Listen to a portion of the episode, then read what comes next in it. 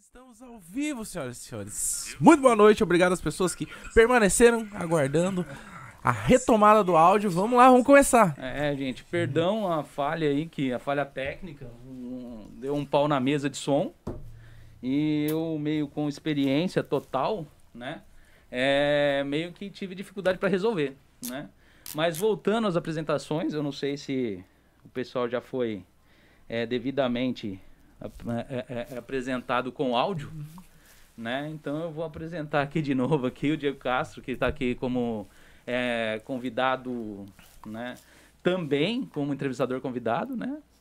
Boa noite, Diego. Boa noite, pessoal. Agora sim, agora ao vivo, com essa voz maravilhosa. O pessoal deve estar pensando agora que eu estou falando. Meu Deus, era melhor deixar sem áudio. Mas tudo bem. Vamos lá. Boa noite, gente. Aí você, assim, eu queria apresentar aqui o nosso convidado aqui, o Yudi Uni, né? Que ele tá, mudou um pouco meio que o... Antes era... Como que, que a, a, sua empresa ela funcionava? É, abrir empresa no Japão, né? Abrir é empresa é isso, no Japão. Isso. E agora... É como montar um negócio no Japão. Oh, isso é muito bom, isso é muito bom. Porque aqui no Japão as pessoas elas têm um pouco de dificuldade, né? É, quando se fala em montar ou abrir algum negócio. As pessoas acham que é um negócio impossível, né? Isso, isso é isso que a gente vai conversar é, nesse podcast, né? Muitas câmeras aqui, ó. Parece que eu tô em Hollywood. é, e nós tivemos aqui alguns problemas técnicos aqui no começo. Mas isso é normal, né? Então, Yudi, como que surgiu essa ideia de você mexer com parte de empresa aqui no Japão? Então, surgiu pela necessidade dos estrangeiros que vivem aqui. É, na época eu via que tinha muita gente aí que tinha. Muita não, tinha é, algumas pessoas que tinham negócio, né? Sim. É, eu não sei se aqui a gente vai falar sobre um pouco da minha história também, mas é, eu, eu tava conversando agora há pouco com a, com a Márcia também, né? Eu tinha um escritório de assessoria em Comac. E lá eu trabalhava com a parte de visto, tradução, é, documentos assim, mais para pessoa física.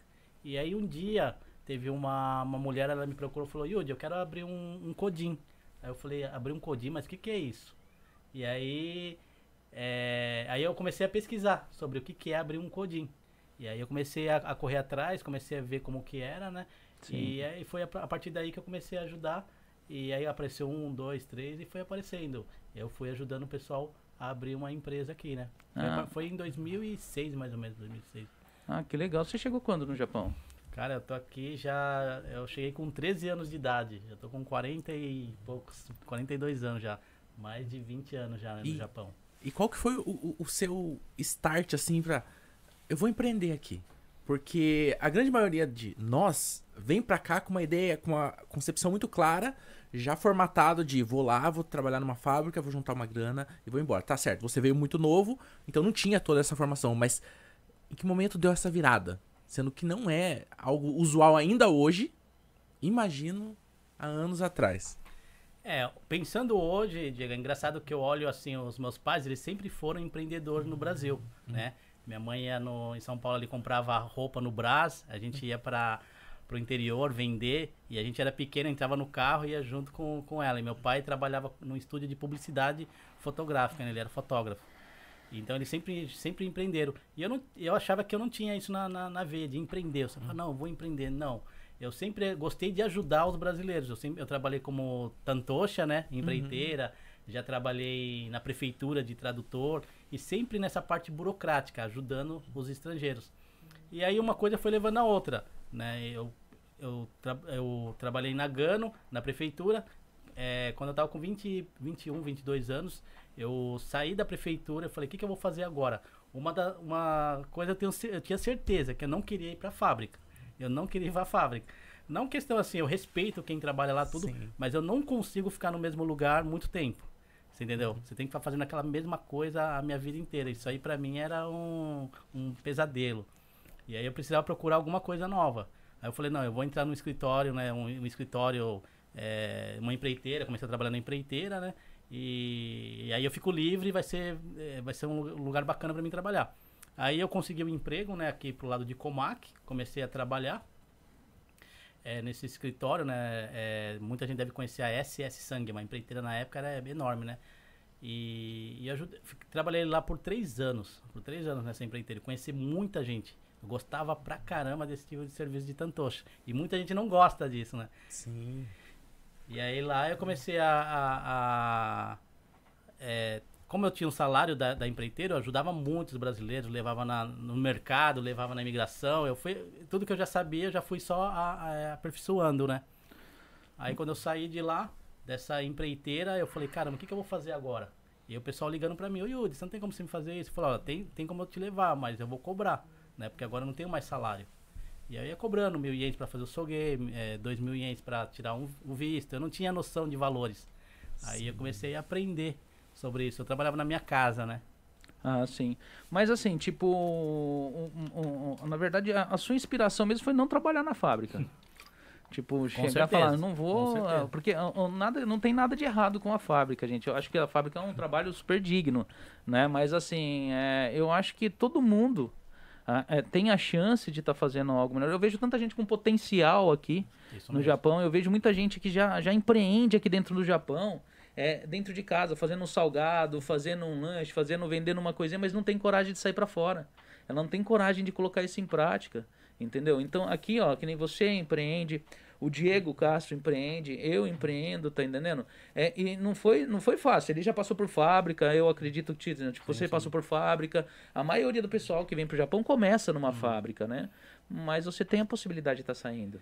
É, o, que eu- o que eu tento mostrar também, hoje eu tenho um canal também, não é do, é, falando sobre empreendedorismo, é mostrar essa, essas possibilidades para você estar empreendendo. Porque hoje, assim, é claro, por, por questões de muita gente às vezes não fala japonês, é, várias dificuldades, então assim, não consegue encontrar essa informação, entendeu?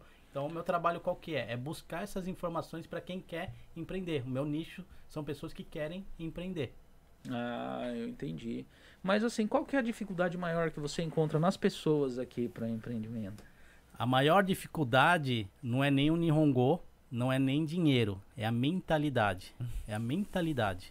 Então, a partir do momento, igual você falou assim, Yudi, eu vou, vou fazer um pod, vou começar a trabalhar com um podcast, vou, vou, vou criar um estúdio, vou fazer. Eu tenho certeza que o que você criou aqui não foi coisa de 20, 30 mil ienes, né? Não, não foi. Você fez um investimento acreditando que isso aqui lá na frente vai te trazer um retorno. Concorda? Com certeza. Então, antigamente, quando os, os primeiros brasileiros, vamos falar do prime, dos primeiros é, decassegues empreendedores, fazia tudo um puxadinho.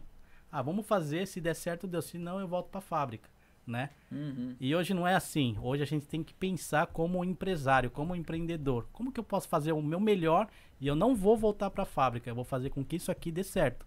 Você entendeu? Então, a- a- a- respondendo a sua pergunta, é a mentalidade. Enquanto as pessoas não mudarem a mentalidade, eu vejo muitos empreendedores que às vezes você vai fazer uma consultoria, o que você cobra aí é, 5, 10 mil ienes, é muito caro. Você entendeu? E eu tenho certeza que a informação que eu vou passar para essa pessoa vale muito mais do que às vezes ela tá pagando para mim. É verdade. Porque esse é meu trabalho, é buscar informações cada vez mais, né? Eu vou na Câmara de Comércio, eu vou na, na, no Zemusho, na Receita Federal, aonde tem que ir eu vou buscar. Então se a pessoa precisa daquela informação, eu tô indo buscar, né? Quantos, quantos, quantos negócios você acha que você já ajudou a montar até hoje? É, Então, a gente tá, hoje é, eu estou entrando bastante na área de empresa jurídica, né? Que é o Godogashi e Kabushigacha, seria o SA, né? Empresa limitada. Só de dessas empresas são mais de 50 empresas que eu, tô, que eu já abri até agora. Então, Codin, mais de 400 empresas já, né? Que eu ajudei. Sim, sim. Então, assim, é, o- eu falo pra todo mundo, Yudi, o pessoal entra em contato, Yudi, eu quero. é, quanto que você cobra pra preencher formulário? Eu não preencho formulário, né? Eu vou acompanhando. A gente tá falando agora um pouco de, de, de um, de um, é, um cliente, talvez você vai trazer aqui pra falar no podcast, né? É um cliente que começou do zero e eu fui, eu fui ajudando. E até hoje ele é meu cliente, entendeu? Sim, sim. E qual que é o meu objetivo junto com ele? É fazer com que ele cresça, ele vire uma empresa jurídica, depois ele consiga todos os benefícios do governo, é, empréstimo bancário e cresça. Então esse que é o objetivo, tá junto com, com o cliente aí dois, três anos. Você tem um público grande japonês ou não? Só mais brasileiro mesmo? Não, eu tenho um público japonês, assim, de abertura de empresa, de abertura de empresa não tenho, mas eu tenho um, é, clientes japoneses com, que eu trabalho com eles, é, é, como que eu posso fazer? Eu crio um, tem um cliente que é um fornecedor, ele precisa de um outro fornecedor que precisa de algum produto, aí eu faço essa ligação. Sim. Entendeu? Eu trabalho com advogados também, por exemplo, um advogado que ele precisa ter clientes brasileiros para abrir empresa. Então eu faço essa Hum. ligação. Então eu vou, vou fazendo esse network. Sim, sim. Hoje, hoje qual que é o, o grande risco, assim, das pessoas que se mantêm na informalidade aqui? Porque eu vejo que, assim, ainda há uma imensidão de, de informais aqui, né? E, assim, eu acredito que devam ter riscos. Qual que é o risco hoje pro brasileiro que ele, ele tá empreendendo já e não dá esse passo? Qual que é o risco ou qual que é o, qual que é o medo? O risco eu acho que Cara, é, se você for comparar com o Brasil, a gente aqui acho que tem menos risco do que o Brasil. Porque se eu falar assim, qual que é a pior situação se você chegar e falar, pô, não, não consigo mais manter isso aqui, né? Eu não tá entrando dinheiro para mim. O que, que você faz? Você para e vai pra fábrica. Mas e, e, no caso assim, de punições legais? Qual que é o risco? Ah, Porque às vezes tá, a pessoa entendi. tem. É, ela tá, tá empreendendo, mas ela tá ilegal. E pode dar um problema, entende? E, e, às vezes também tem o medo, né? De talvez o imposto, às vezes a pessoa fica, meu Deus, mas eu vou virar uma empresa, e daí como é que vai ser meu imposto? Entendi. É bacana essa, essa pergunta, Diego. É, ó, veja bem, aqui a diferença do, do, do, Brasil e do Japão, quando você começa algo é, na informalidade, tá? Não vou falar nem legal. Uhum. Eu acredito que quando o cara ele, ele é empreendedor, ele começa é, testando. Igual, igual aqui, a gente vai fazendo, vai dar erros, isso é normal, uhum. você entendeu? Então você não precisa já é, eu gosto de trabalhar mais com pessoas assim do que uhum. pessoas, aquelas pessoas que são muito, gostam só de planejar. Uhum. Essas pessoas que planejam muito, você pode, pode, ter certeza que ela não vai colocar uhum. algo em prática, né? E aí o que acontece? Olha, a pessoa entra em contato comigo, Yudi, olha, eu tô querendo empreender, eu já tô fazendo algumas coisas aqui na minha casa, só que eu vejo que ainda não é o momento que ela, ah, Yudi, eu tô querendo sair da fábrica, não sei o quê. Faz o seguinte, continua trabalhando na fábrica, continua fazendo o que você tá fazendo, né? E vai vendo se vai dar certo. Quando você ter a certeza, fala, não, eu quero sair, é, aí sim você sai da fábrica e a gente formaliza, mas pode ir trabalhando na informalidade. O que que acontece? A receita aqui, ela pega, ela começa a fazer um pente fino depois do quarto ao sétimo ano. Do quarto ao sétimo ano. Então, nesse, nesse período do quarto ao sétimo ano, eles fazem todo um. Eles buscam todo o seu, seu histórico. Desde Sim. quando você começou, você entendeu? Uhum. Então vamos supor que no primeiro ano, ah, eu, não, eu trabalhei meio que é, eu não declarei, tá. Só que o segundo ano eu declarei mais ou menos. No terceiro ano eu fiz 80% do que tinha que ser feito. No quarto ano eu fiz certinho. Então, a receita eles vão olhar esse lado, uhum. você entendeu?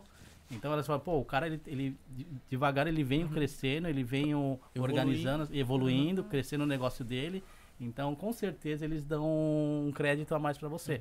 Do que aquelas pessoas que não fazem nada e quando chega no quarto, sétimo ano, aí o negócio é feio. Você pode ter certeza que eles começam a fazer os cálculos dele, a, a, é, a Receita faz os cálculos, fala, olha, agora você vai ter que pagar X. E não tem nem como você negociar. Se vira.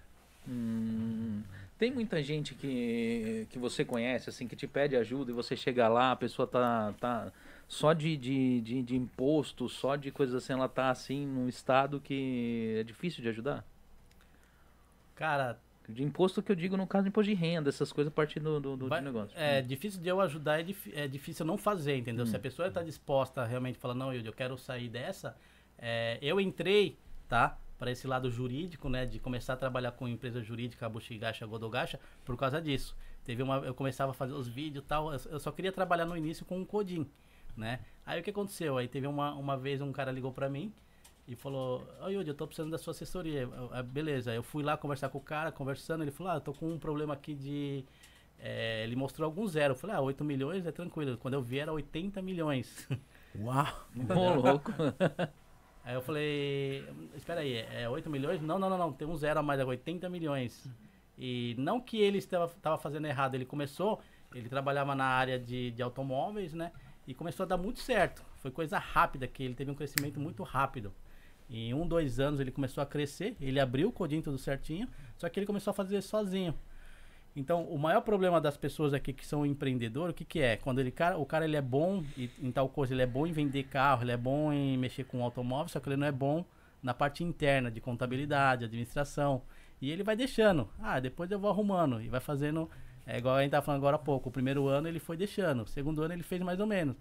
Só que no segundo ano ele já estava com, com um valor aí bem alto, 80 milhões. E aí eu falei, putz, e agora? Vamos fazer o seguinte, é, me dá uma semana para me pesquisar o seu, o seu problema, né? Estudar o seu problema. Aí eu sentei com, com advogados, sentei com contadores, todos japoneses, né? Fizemos uma reunião. E aí viu, falou, não tem condições de você continuar assim como Codim. Você tem que mudar de empresa jurídica, expliquei tudo direitinho. E aí foi aí que eu comecei a entrar nessa parte jurídica, né? Aqui no Japão é um pouco diferente do Brasil. Você não precisa ter um teto, ah, você tem que ter um, um teto é, mínimo para depois você mudar para um outro formato de empresa. Não, você pode continuar como codinha aí pagando 100 milhões, 200 milhões, só que o imposto é mais caro. Ah, sim. Até quantos funcionários você é Codin? Até quanto, quanto até, até onde você é Codin?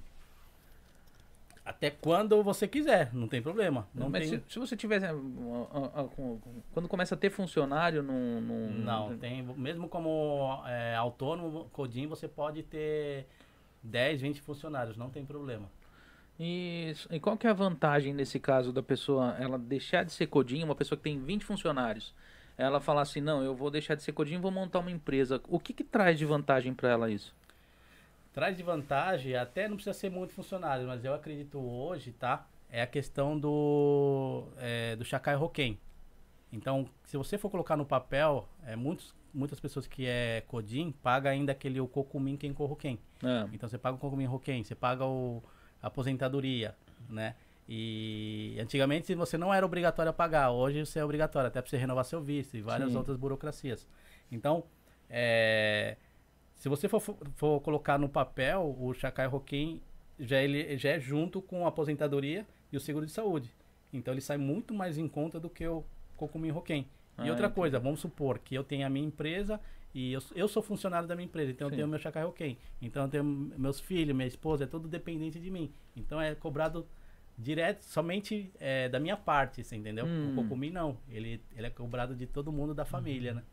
Ah, sim. Então sim. são detalhes assim que a pessoa for fazer os cálculos. É, outra coisa importante assim, o- a empresa juri- jurídica lá na frente tem como você vender ela, né? Hum, Agora entendi. o Codin não tem como. Você criou uma empresa aí, você tem um faturamento alto, mas aí você chega pra mim e fala, Yudi, eu quero vender a minha empresa. Como que ela tá? Ah, tá tudo no meu nome. Então o que, que eu vou ter que fazer? Tem que fechar no seu nome e abrir uma outra no meu nome. Então e o histórico que você criou, você entendeu? Sim, entendi. É, mas é, é, financeiramente, né? Financeiramente, então ajuda bastante. Na parte de você pagar impostos, as coisas te ajudam, né? tipo você ter uma empresa e você ser, no caso, você ser Codin. Tipo, ó, eu, eu tô aqui, ah, no caso você é Codin também ou não? É, ele é Codin, eu sou Codin, eu tenho uma empresa e eu, às vezes eu sei que é, pra, pra, pro Codin, até para comprar uma casa, essas coisas, você tem meio que problemas, tudo por causa do tipo de documentação que você tem. E quando você tem uma empresa real, você monta uma empresa real, ela te, te abre crédito, banco, tudo. É, é, é, tem outros benefícios em relação a, a, a- isso? Ou, ou é assim, é tipo, é mais assim, con- conforme você vai expandindo?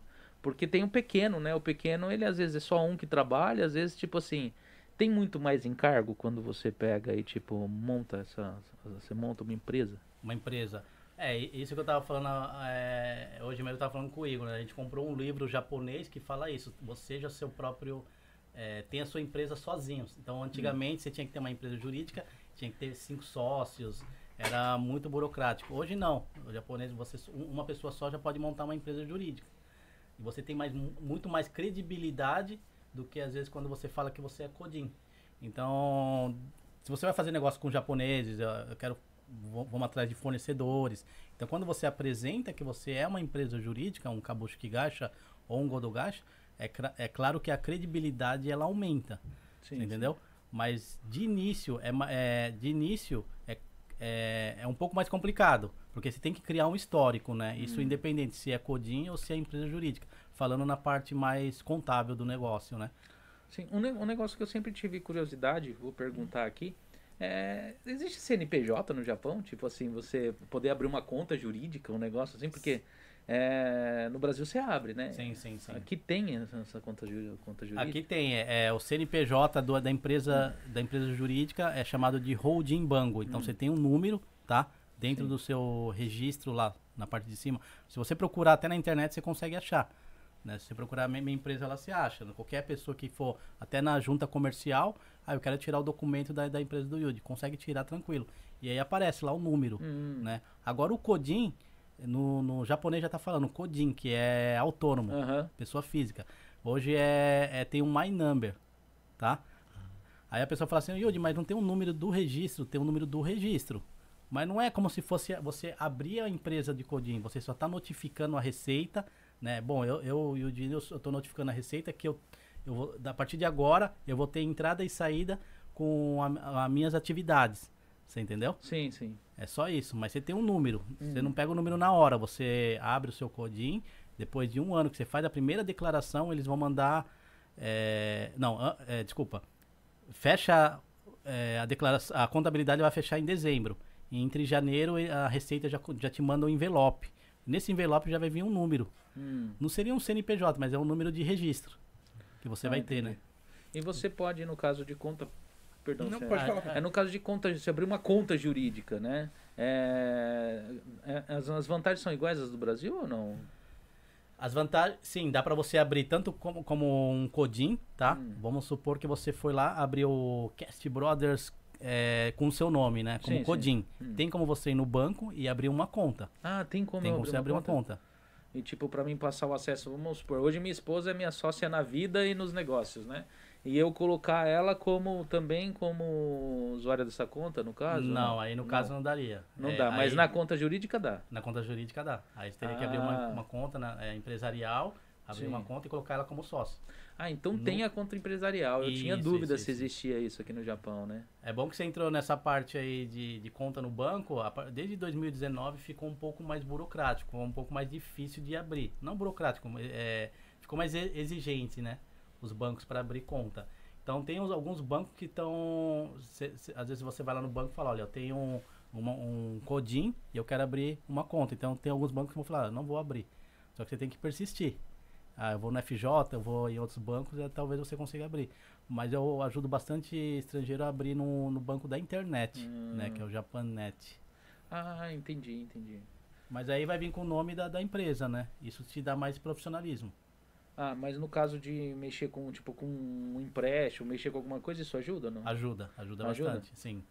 Com certeza. Porque aí eles vão ver que você está separando o seu pessoal eh, da empresa, né? Hum, mas essa conta profissional, essa conta, tipo, pra Codin, ela é baseada em cima do seu My Number. Ah, isso, tudo em cima do My Number. Tudo My em cima do Number, My né? Number. Isso mesmo. No caso, quando você abre uma empresa e tem um CNPJ, vai tudo pra cima do CNPJ. Do CNPJ, isso mesmo. Ah, entendi. Ah, bacana isso daí. hein? É, são bastante coisas assim que. Eu acredito assim, eu, eu gosto muito de entrar. é, sair um pouco desse tradicional e mais agora, igual o banco, o banco di- digital está crescendo bastante, né? Então é, os bancos são mais flexíveis de trabalhar, você entendeu? Hoje não estão mais pedindo é, carimbo, né? Agora os bancos tradicionais, dependendo do banco que você vai, é mais fácil se você realmente mostrar que tem um é, uma lucratividade no banco, os bancos re- regionais é mais fácil Sim. de você conseguir empréstimo. Tá? Aham. Agora, em questão assim de facilidade para você abrir, os bancos da internet é mais fácil, né? Ah, entendi.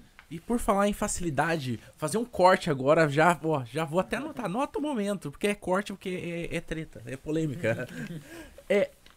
Yudi, uma questão que eu, eu não sai da cabeça. É. Assim, ano passado nós tivemos aquele benefício do um milhão. Aconteceram Rapaz, é. infinitas tretas em relação a isso no Facebook. Porque tinha um monte de gente prestando esse serviço e era feito de qualquer jeito. É. Nunca tive uma empresa. A partir de amanhã eu vendia geladinho desde 2005 pra receber. O que aconteceu? Porque eu nunca mais ouvi falar disso. Tiveram consequências para as pessoas que, que fizeram isso ou virou lenda? É, é, isso, isso aí tem algumas pessoas que já é, o governo tá, tá em cima, tá? Mas com certeza eles não deram esse dinheiro à toa, né? Então com certeza é o que eu falei agora há pouco, do quarto ao sétimo ano, você entendeu? A conta vem. A conta vem, Uau. isso. Eu, na minha declaração, eu tive de declarar esse dinheiro que eles deram pros comerciantes. Não, não, então, se você declarou direitinho, se você tem Ah. negócio, né? Você tem Ah, negócio, tudo é diferente. Agora, é, já tive pessoas que ligaram pra mim e falaram assim, olha, é o seguinte, eu trabalhava, eu trabalho numa empresa como funcionário, e aí teve um cara que me ligou e queria pegar, falou assim, não, você consegue o dinheiro, e fez tudo, papelada tudo no nome da pessoa, e, e pegou o dinheiro, você entendeu? Sim. E a pessoa não é empreendedora, não é nada. Então, quer dizer, isso lá na frente vai dar problema. Hum. Teve muita gente que se meteu em rolo nesses negócios aqui, né? Isso, é, o, tanto, eu não vou, não vou falar só estrangeiro, tá? Existem também japoneses que fizeram, tá? Então o que acontece? No na primeira vez foi muito fácil de fazer, né? Então muito fácil de fazer. Então qualquer um que ia lá na internet, preenchia os for formulário, ah, mas não tem um codinho. O cara carimbava qualquer coisa, ia lá na receita. Eles pegaram até um monte de estagiários, né? Pessoal que estava na faculdade para conseguir ser até no noticiário tudo, né? Caramba. Então, e aí eu, eu- teve um cara aí que foi até é, japonês mesmo, foi preso, tudo saiu tudo na, na- na televisão. E aí o que, que eles descobriram? Eles foram começando a ficar mais rigoroso.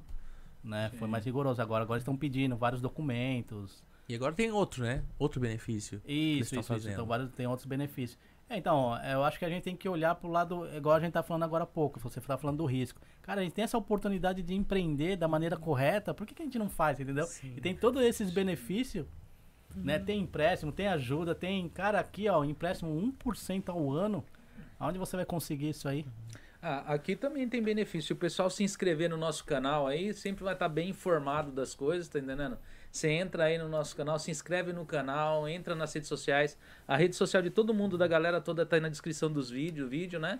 Então, assim, eu peço desculpa hoje pelo, pelo, pelo, pelo, pelo os problemas técnicos mais cedo, né? Mas assim, se inscrevam aí, ajuda a gente, que a gente vai estar trazendo um pessoal bem bacana. Nossa line tá bem legal. E quanto mais pessoas inscritas, mais possibilidades nós temos, né? Mas assim, voltando ao assunto, né? É um negócio que eu vejo, que eu vejo aqui no Japão é a falta de informação mesmo. Quando você conversa sobre, eu, eu, por exemplo, eu tenho comércio aqui há 14 anos. É, eu te confesso, eu a parte de empresa, de montar de empresa, eu sei muito pouco. Eu sei que eu tenho os meus deveres, né? As minhas obrigações, né? Os meus direitos. As minhas obrigações é ir lá, fazer um imposto de renda, fazer tudo direitinho, pegar e juntar todo o material para estar fazendo, né? Mas eu não sei se eu tenho algum direito em relação a essas coisas, porque a informação às vezes ela vem muito pouca pra gente que é estrangeiro dentro de uma prefeitura. Que nem tem a prefeitura de Cane que tem uma pessoa lá que ela já tá muito tempo aqui no Japão, ela acaba ajudando os brasileiros, mas tem outros lugares que você pergunta, pessoal, não sei. Eu não sei como funciona. Não... Aí você procura na internet, às vezes é meio vago. É, que, que na verdade empreendedorismo, você vê que não é para não são todas as pessoas. Então, por mais que você vai na prefeitura, lá é para pessoa física. Então, a gente tem que ir na Câmara de Comércio da região, né? Na Câmara de Comércio é onde vai ter os profissionais que vão falar sobre negócio. Ah, se tem ajuda de para empreendedor, se eu quero montar um restaurante, onde que faz, a- tira a licença, é tudo lá. Agora, muita gente vai na prefeitura e não é na prefeitura, né? Na prefeitura vai te passar informações de pessoa física, né? É que na verdade a gente vai na prefeitura, que às vezes é o lugar que a gente meio que conhece, né? A gente acaba indo lá perguntar as coisas, né? Até com base nisso, eu queria te perguntar uma coisa. Assim, você começou falando sobre mentalidade.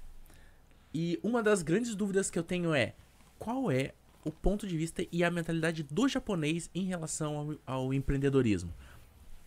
Tá, quando eu pego é, em- é, japonês empreendedor, né, eu vejo que tem a visão, é, tem uma visão grande, ele tem a paixão do, que- do- do- daquilo que ele está fazendo, tá? É claro, a- o Japão não é um país de empreendedores, então aqui só 5% da população empreende. Sim. É, eu vi um termo falando que o termo, co- como nós utilizamos empreendedorismo, ele não é colocado aqui, é colocado como segundo emprego. Se Ah, fosse não, uma não, tradução. não. com- É, é, que, é que isso aí até no Brasil, né? Tem, muita gente tá falando sobre freelance, freelance. É igual a gente, mais ou menos, né? Que, ah, não, vamos buscar um bico enquanto a gente tá na fábrica, a gente vai buscando. Porque os japoneses têm esse medo, você entendeu? De. Eles têm o emprego dele fixo, ah, mas será que eu vou sair pra fazer algo novo? Então, é, é, eles não gostam de arriscar. Então, por isso mesmo que é igual você falou, hoje tá uma palavra chamada fukugyo, né? Que é o segundo emprego. Então, eles Entendi. buscam uma forma de ter é, um ganho a mais, só que não saindo do, da segurança. É, até eu, eu vi ali quando apareceu, né? é, a sua foto tá ali, né? Apenas comece. Né, e é uma coisa que eu, eu sempre falo para as pessoas: Meu, vai, dá o primeiro passo, se joga no negócio, coloca o pé na água, Sim, sente sim, sim. e vai, né? E, e ao mesmo tempo eu sinto que realmente há um medo tão grande. E às vezes eu, eu não entendo se é, é um medo ou se é só uma zona de conforto é, terrível. Por- Aqui no Japão eu acredito que seja os dois lados, tá? Porque a gente tem realmente essa facilidade, né? De, ah, não deu certo, eu vou, eu ligo agora mesmo pra, pro, pro Diego, ele me, me arruma um emprego ali. Né? Você co- consegue arrumar emprego em qualquer lugar aqui no Japão, não é verdade? É. Então por isso que tem essa parte da zona de conforto. É, eu já passei por isso também, tá? Então eu ficava na, minha- na minha mentalidade, ah, às vezes não dava certo, eu pegava e falava, pô, vou voltar pra zona de conforto. Aí você ficava lá, aí você via que não era aquilo, aí você saía. Você entendeu? Então, tudo que você falar pra mim, eu já passei aqui, aqui no Japão. Quando eu decidi, falei pra minha esposa assim, olha, não vou mais de jeito nenhum, eu vou passar fome, mas eu não vou pra fábrica. Foi aí que as coisas começaram a dar certo. Aqui tem um negocinho da pílula mágica aqui no Japão, né? Aquele negócio, a pílula do Matrix. Se você chega pra pessoa aqui, ó, eu tenho um bom negócio pra você, que aqui vai mudar a sua vida. E daqui você vai poder ter um futuro magnífico. E aqui eu tenho um emprego, que é certeza, é garantido. Você vai lá, você vai ter seu saláriozinho no final do mês, que vai dar pra você comprar lá, pagar o seu aluguelzinho, o seu carro e tal. Mas aqui a oportunidade e a chance é muito grande, mas só que você vai ter de arriscar. E você vai ter de ralar pra isso. Sim. Aqui não. Aqui você já tá garantido o seu saláriozinho. A maioria das pessoas pega o salário. Sim. É verdade. Infelizmente, elas não pegam a oportunidade. É difícil. Eu entendo. O medo, o medo é um negócio constante. É você, principalmente quem é um pai de família, quem tem filhos, tem esposa, tem gente para sustentar. Realmente não adianta a gente falar, ó, é fácil. Não é fácil. Não, é uma não. mentira. Isso daí é uma fantasia da cabeça. Você falar assim, não, vai lá que tem as suas dificuldades, mas se não arriscar, E Entendeu? eu via muita gente assim falando que, ah, eu quero juntar um dinheiro porque eu quero voltar pro Brasil pra empreender.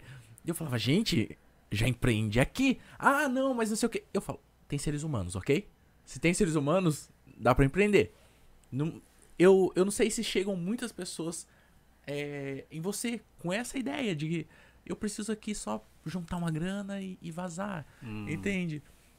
Porque eu, eu acredito que é um solo muito fértil. Quando a Sim, gente sim. fala só da comunidade, ainda é uma comunidade pequena. sim. E se você joga pro mercado japonês, daí é um oceano azul gigantesco. É, são 120 milhões né, de, de japoneses comparado a 200 mil brasileiros, você entendeu? É, é claro, uma das coisas que eu sigo pra mim, tá? Não adianta, é, eu, eu trabalho com japonês tudo, mas assim, eu tenho uma visão lá na frente de coisa grande mesmo, só que eu sei que tudo é um passo a passo que a gente tem que seguir, Sim. né? Então, não adianta eu falar assim, ah, Diego, olha, eu quero montar uma consultoria internacional, eu vou atender os Estados Unidos, vou atender o Brasil, vou atender a Índia, só que eu nem comecei aqui, você entendeu? Sim. Então eu acho que isso que falta em muita gente, ter esse foco. Eu já peguei muitos clientes também ne- nessa- nesse pensamento. Ah, eu quero vender coxinha, Yudi. Ah, tá, pra quê? Quero vender pra todo 7-Eleven, combine, isso, aquilo. Mas você já começou? Não, ainda não comecei. Então esse é o- um dos erros, tá? De quem quer começar. A gente tem que pensar a longo prazo, né? Ter essa visão lá na frente, mas começar pequeno, né? E fazendo. E esse processo, assim, por exemplo, comecei um negócio, tô vendendo, sei lá, a coxinha. Vamos pegar de exemplo. Tô vendendo a coxinha e eu quero ingressar no mercado japonês.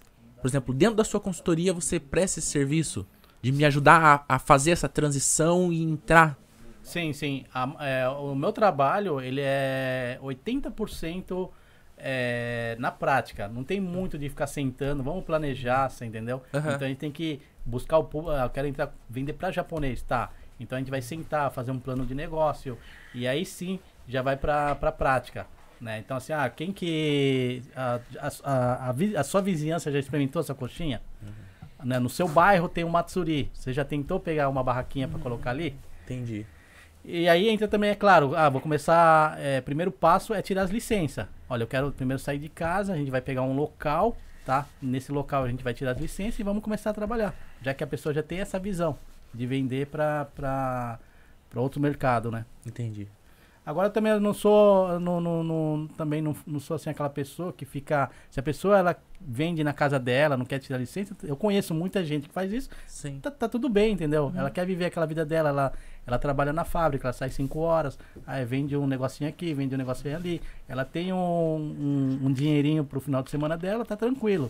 Então eu sei que é uma pessoa que ela não vai falar assim, Yudi, eu quero montar, ir pro segundo passo, né?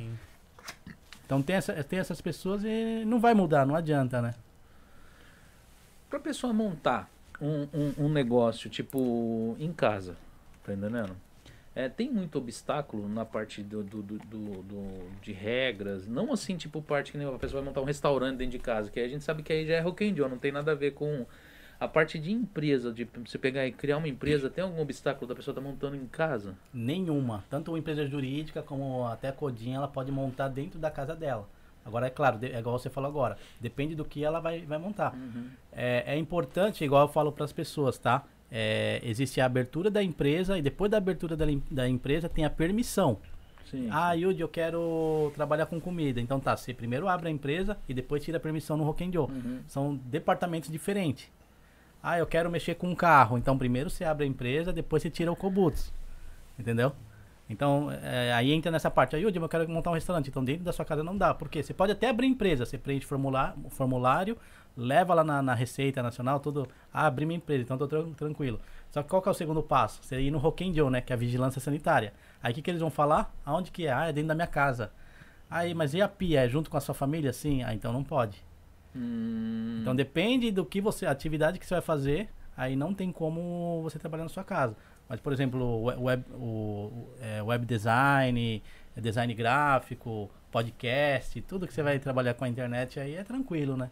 É, tem, porque hoje tem, hoje a internet ela trouxe uma, uma, uma facilidade, uma acessibilidade, eu acho que na- é que na verdade eu acho que o mundo tá virando, né? Aquele negócio de você ter de sair às vezes de casa para trabalhar, com hoje o atual momento que a gente vive hoje, que é a pandemia hoje, ela trouxe um outro tipo de um outro tipo de trabalho que muita gente não acreditava. O, o, o, Diego ela tra- trabalha numa área que antigamente eu escutava ganhe dinheiro em casa fazendo não sei o que lá mais na internet. Você falava, meu, o cara é louco, vai ganhar dinheiro fazendo mexendo na internet.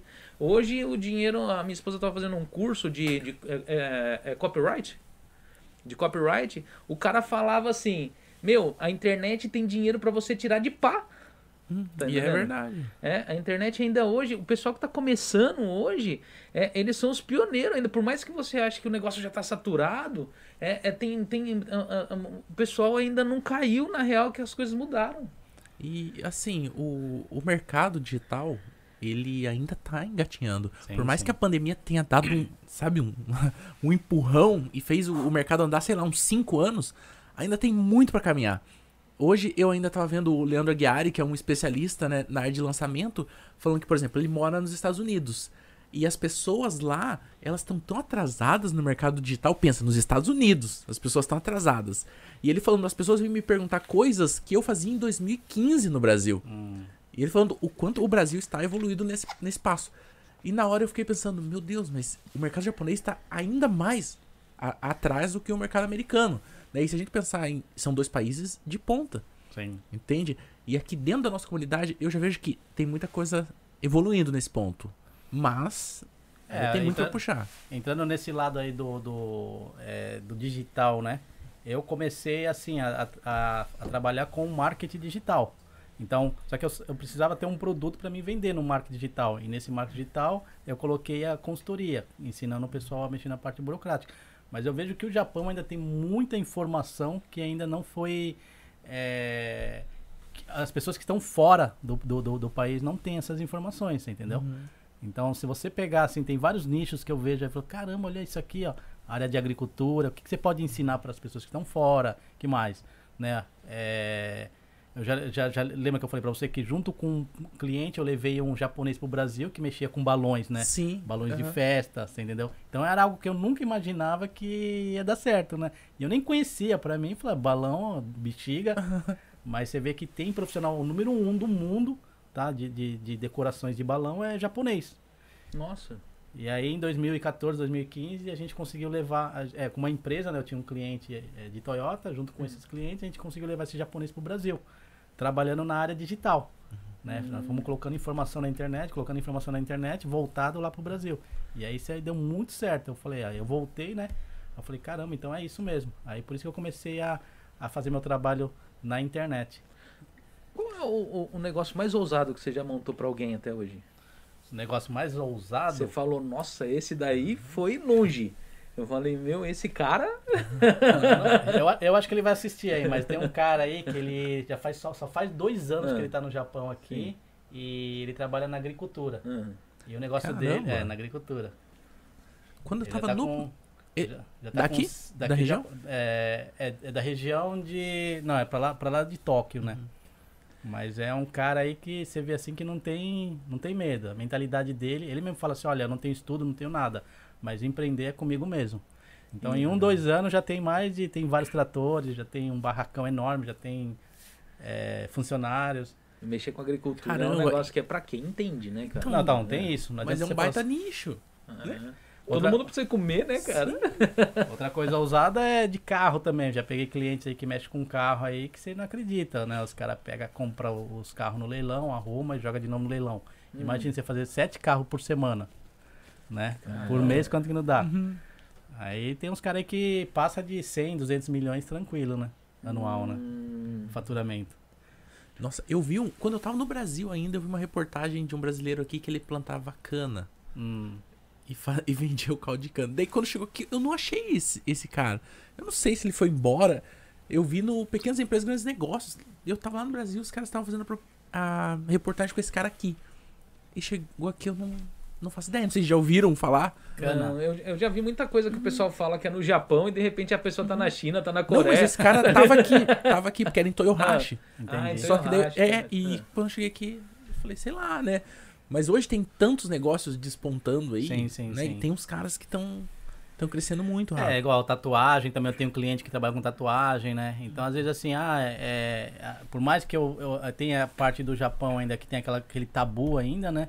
Mas é, tem muitos jovens que estão fazendo tatuagem, Sim. você entendeu? Então você vai no, no, no, furô, ah, não pode entrar porque tem tatuagem. Mas eu sei que isso daqui pra frente vai. Eles vão conseguir quebrar esse tabu, você entendeu? E, e, e, tá, e é profissão, né? É. O cara tá indo, tá ganhando um, um dinheiro com isso, tá tendo o próprio negócio, tem funcionário, tudo certinho, você entendeu? E esses caras falam, não, cara, vamos pra cima, vamos fazer o negócio acontecer. Ah, mas é tatuagem, vai ter algum problema? Eu, Não, comigo não. Ah, eu já fui conversar com vários advogados, os caras não querem fazer porque fica com medo. Não, comigo não tem problema não. Vamos buscar é, dentro da lei, né, a forma correta pra você trabalhar e vamos embora. Quais tipos de negócio que, que você já encontrou que o- a pessoa precisava de papel que no caso não serve? Tipo, que nem um tatuador, no caso, é um trabalho artístico. Isso, Né? isso. É, mas você já encontrou alguns trabalhos que tipo a pessoa não pode exercer, que ela não consegue montar sem ter a, a- a- um outro, um japonês assinando por ela ou alguém tomando a frente?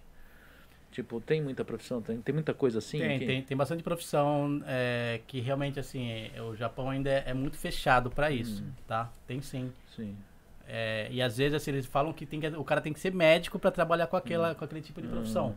Tá? E, e tem alguém, e tem algum meio de se resolver esses problemas? Tipo, pra coisa não, não o cara é cirurgião lá, é, é, é cardíaco, o cara não vai conseguir. Tipo, é um negócio que é um pouco mais complicado. Mas tem profissões menores que às vezes. Porque eu vejo assim, tatuador mexe com sangue. Sim. Entendeu? Mas não precisa de nenhum, nenhum, assim, o cabeleireiro no caso, ele mexe com tesoura, ele não vai mexer com sangue, mas ele tem que ter alguém por detrás, senão ele não consegue abrir. É, então, mas só por Entendeu? fato de É. você mexer com tesoura, aí a- É. a- o Rock'n'Joe já é rigoroso, você entendeu? Sim. Eu acredito assim, que eles têm que ser mais. Daqui pra frente tem que ter mais essa flexibilidade, né? Hum, O Japão ainda é, é fechado pra muitas coisas. E eles têm que começar a abrir, né, pra pra essas oportunidades. Então é coisa. vou- Vou dar um exemplo igual a Amazon mesmo, que entrou aí fazendo essa parte de, de entrega, né? Sim, sim. O, o próprio governo mesmo, eles estavam todos sem saber o que fazer, você entendeu? Porque é, uma, é, uma- é novo pra eles. Aham. né? Sim. Você viu como o Amazon entrou com uma força, colocou- começou a colocar um monte de codinha aí pra trabalhar com entrega, e aí os caras não sabiam se era funcionário, se não era, e aí é, dentro do Ministério, da, da- Ministério da- do Trabalho, né? Eles estavam estudando de como que fazer isso aí, porque Ah, começou a aumentar muito os codinhos, né? Sim, sim. Ah, que nem você pegou levantou um tema que eu achei legal, tipo assim, o Ministério do Trabalho, né? Que quando você monta uma empresa, eu tenho uma empresa, eu vou contratar e a pessoa ela é Chain, né? Eu contratei ela diretamente, não tem uma empreiteira, não tem nada. O contrato meu é direto, como uma, qualquer empresário no caso. É, quais os benefícios que um que um Chain ele tem real se ele for mandado embora? Não se ele pediu as contas, se ele foi mandado embora. Né, Tem de ser pa- passado o que pra esse cara, de verdade? Porque a gente sempre quando fala, não, o cara é Chain tem mais segurança porque não mandam embora. Mas por quê? Qual que é o, o, o, o X da questão? É, Tem, é, porque no Brasil você tem um monte de, de coisas que você tem que pagar, você dá a empresa pro cara falar, ó, tá a chave da minha casa e tal, e aqui. É, nessa parte assim, na, na verdade não tem tanto benefício. É antigamente, né? Hum. Antigamente o pessoal trabalhava e falou, pô, agora eu sou Seixain, eu tenho Chacai Roquem. Porque tive uma época que era assim, né? O pessoal não tinha Chacai Roquem, então quem tinha falava Hum. assim, pô, eu sou melhor que você, eu tenho Chacai Roquem.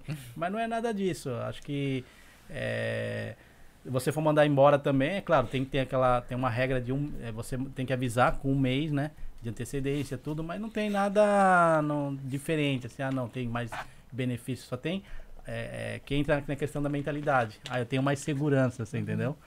É Ah, mas- somente isso. Mas Eu que nem na, acredito numa empresa brasileira, eles não, na japonesa, eles não mandam embora. Por qual motivo? O cara pronta, faz um monte de coisa, ele vai mudando até o cara pedir as contas.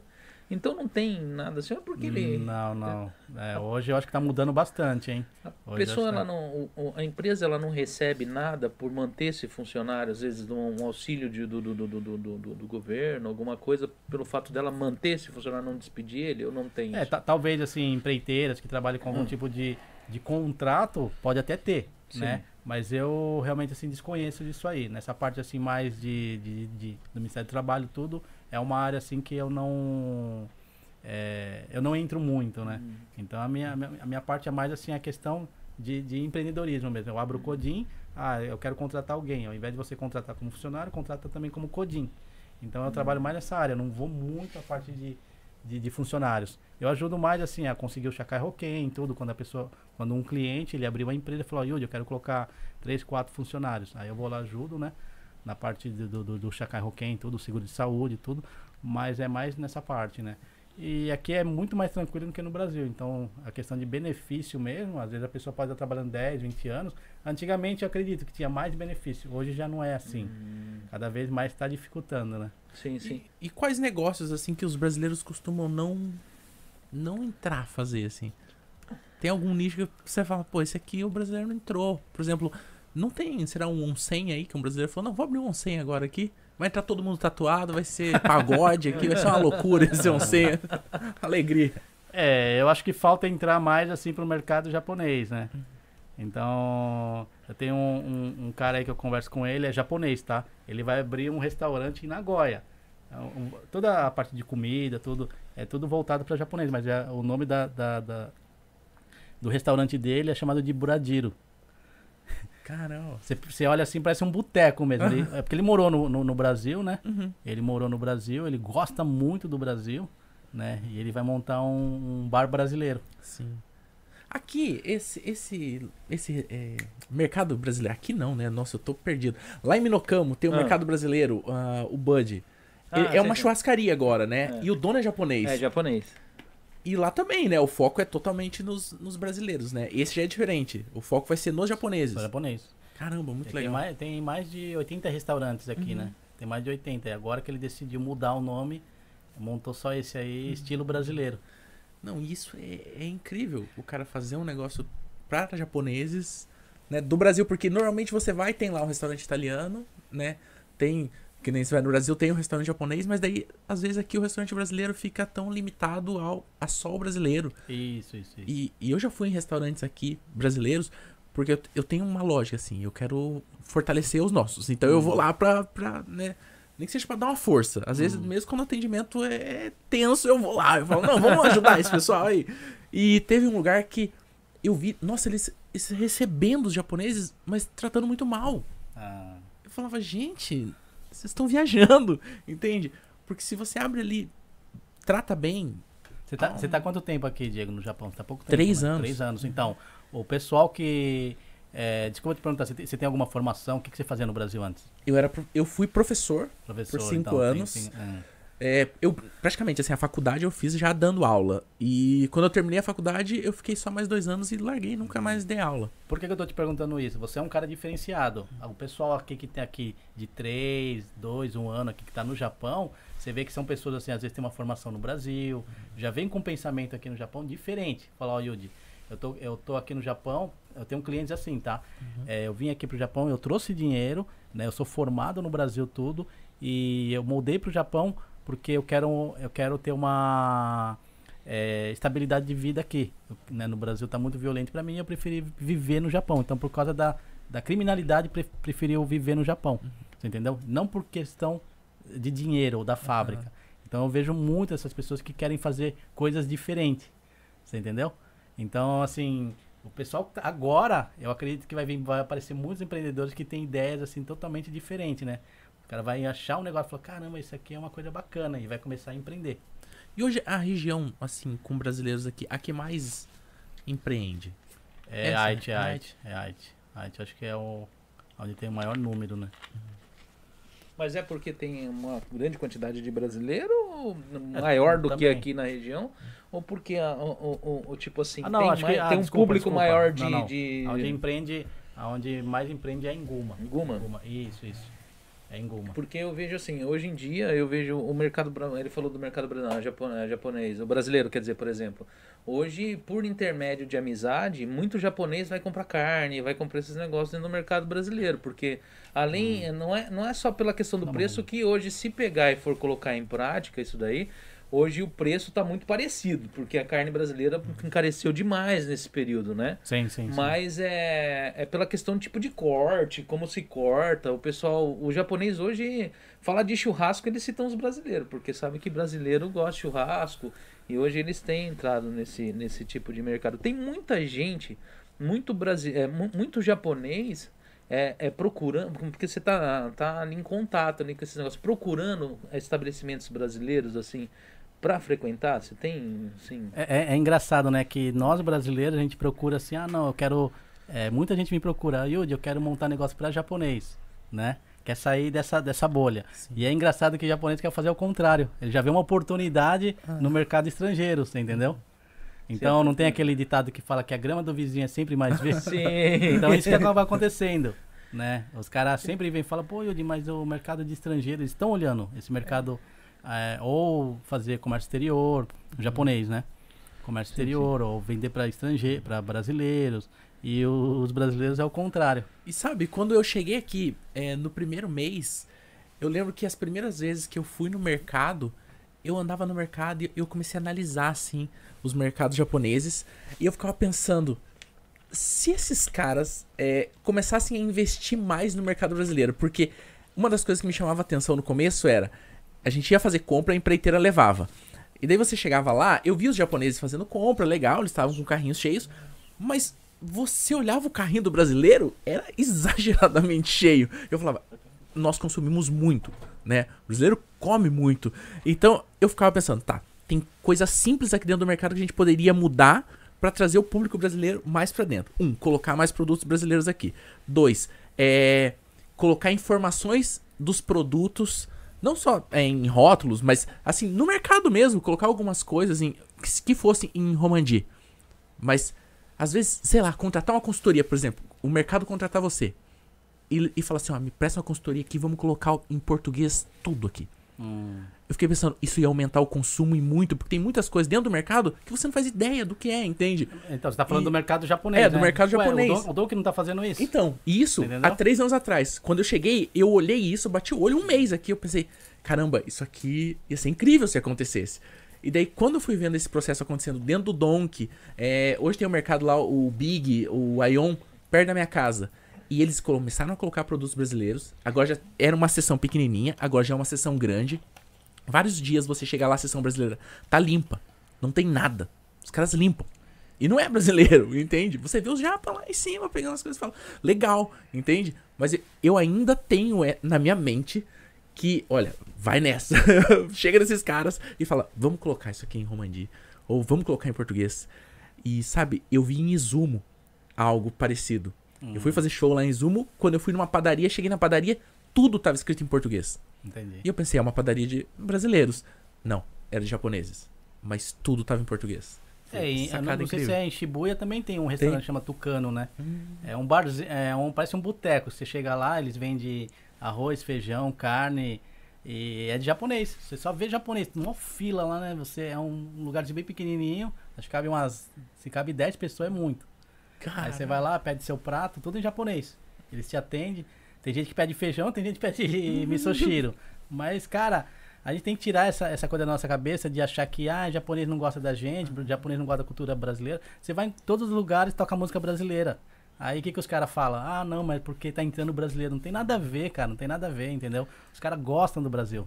Go- E, e eles estão vendo essas oportunidades, né? Enquanto os brasileiros mesmo que querem empreender não vê essas oportunidades, eles estão vendo. É eles estão vendo. Eu, eu vejo um dos problemas, assim, um problema que eu enfrento, né? Porque, assim, eu falo que ah, ah, os, os, os maiores, os maiores problemas, os maiores defeitos de algumas pessoas é pegar o mercado só o que ele conhece, no caso, que nem eu sou, eu atendo mais brasileiro no meu estabelecimento. Então, automaticamente, eu tô aqui há 16 anos, eu não falo japonês, porque eu não tenho contato com japonês. Aí, em vez de você investir nisso, é, você acaba não investindo. Hoje eu vejo, eu tenho, eu tenho a minha filha caçula, ela tá querendo pegar e, tipo, mexer com o cabelo, quer fazer faculdade, quer fazer ser mongaco de cabeleireiro e tal. E eu enxergo hoje uma oportunidade, se ela fizer, da gente montar um salão internacional. Tipo, não, Sim, vamos sim. fazer um negócio onde, né, pega e a gente vai um pouco além. Mas eu já peguei no meu, no meu próprio estabelecimento, vizinhos meu, pessoas lá que, tipo, ficaram sabendo de algum modo que ali era um salão. E eles subiram a escada, quando eles deram de cara com o estrangeiro, que eles olharam assim, eles, não sei se na hora assustou ou tal, falou, ah, arigatou e saiu, e foi embora. Não foi. Então, eu, eu vejo hoje os japoneses, eles têm um pouco de receio, não por causa de mim ou de outro, é por causa de um, de um público geral que eles deram de cara com o Nihongo Akaranai. Entrar lá e a pessoa não sabe falar japonês e o pessoal já. Entendeu? É, então, mas isso é, é do japonês, eles têm medo de entrar num lugar onde é desconhecido, você entendeu? Então, a partir do momento que apresenta esse lugar pra eles, é, eles vão a primeira vez, gostam, cara, é tranquilo. Então, hoje você vê até japonês aí, é, youtuber, né? O cara fala português Ah, pra eu caramba. tem tem- Se tiver a oportunidade de chamar o cara, eu acho bem, Uhum. bem, bem bem bacana o, o, O canal dele. Isso, isso, isso. É, eu, sabe, teve um dia que eu fui no, no Mel Pastel, lá em Cannes, é, no, no feriado agora de agosto, e eu cheguei lá, não tinha brasileiro lá dentro. Só japonês, Você acredita? Só tinha japonês. E eu Fala- falei, sério, eu entrei olhando, falei, caramba, que legal. Falar Só- no, só tinha japonês. no Mel Pastel, eu vou deixar uma deixa aqui, porque eles estão patrocinando a vinda de uma, de uma convidada aqui. E eu falei, como é um convidado patrocinado, que é a Nega Maluca, vai estar vindo aqui, né? Então, é, o pessoal que quer conhecer a Mel Pastel, é ali em Cane, ali, né? O pessoal vai ali, perto ali do supermercado Bo- Boi Bom. Eu não tenho o endereço, eu vou até pôr depois um QR Code na tela no dia da, da, da, da visita da, da, da Nega Maluca, mas assim, lá o pessoal é bom de pastel, é bom de lanche, lá é bom de costela. Já pede um mega mel gigante assim, Né, lambuza sua cara. É isso aí, né? Mas eu vejo assim, realmente, que nem ele falou, parte de comida, e a Mel, ela não, não é de agora. Ela, a- a- a hoje é uma outra dona. Mas teve uma dona anterior que também era bem visitado, requisitado por japonês ali. Só que tem muito brasileiro que faz muita atrapalhada ali. A gente, nós tivemos ali na região de Cannes, nós tivemos um restaurante grande, já fechou muitos anos aqui. Foi na época da crise de 2008, ele fechou. Era uma churrascaria, entendeu? Nossa, cara, ali era cheio de japonês. Japonês era uma churrascaria à la carte, não era aquele tipo, é, é, é, igual a gente tá Espeto. acostumado, espeto, né? Era à la carte. Mas o cara, ele, ele fazia o quê? Ele pegava. O japonês, ele não é bobo. O pessoal acha que não, ele paga e paga, paga, pagar e paga. Ele vai. hum, Foi caro, pode ter sido um absurdo. Ele vai pagar, ele não vai reclamar, vai embora, só que ele não volta. Isso, Entendeu? Isso, isso mesmo. E ali Às o cara. ele não fala, é, né, na hora, né? Mas ele não volta. E o né? cara tinha toda a chance de ter feito um negócio bom para o japonês, mas ele começou a cobrar mais dos japoneses. Porra. O cara comia três pedaços de carne, ele cobrava cinco. O cara tomava duas cervejas, ele cobrava seis. Entendeu? E o povo ali naquele negócio. E, e tem muito brasileiro que tem isso daí, cara. Tá Hum. ligado?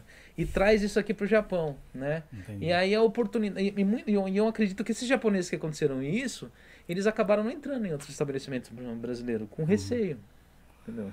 É, né? o que falta, assim, eu acho que isso aí é meio que cultural, né? Uhum. Então, assim, até nos negócios mesmo, assim, eu procuro ver muito a, que, que tipo de pessoas que eu tô conversando, que tipo de pessoa que eu tô lidando, a personalidade.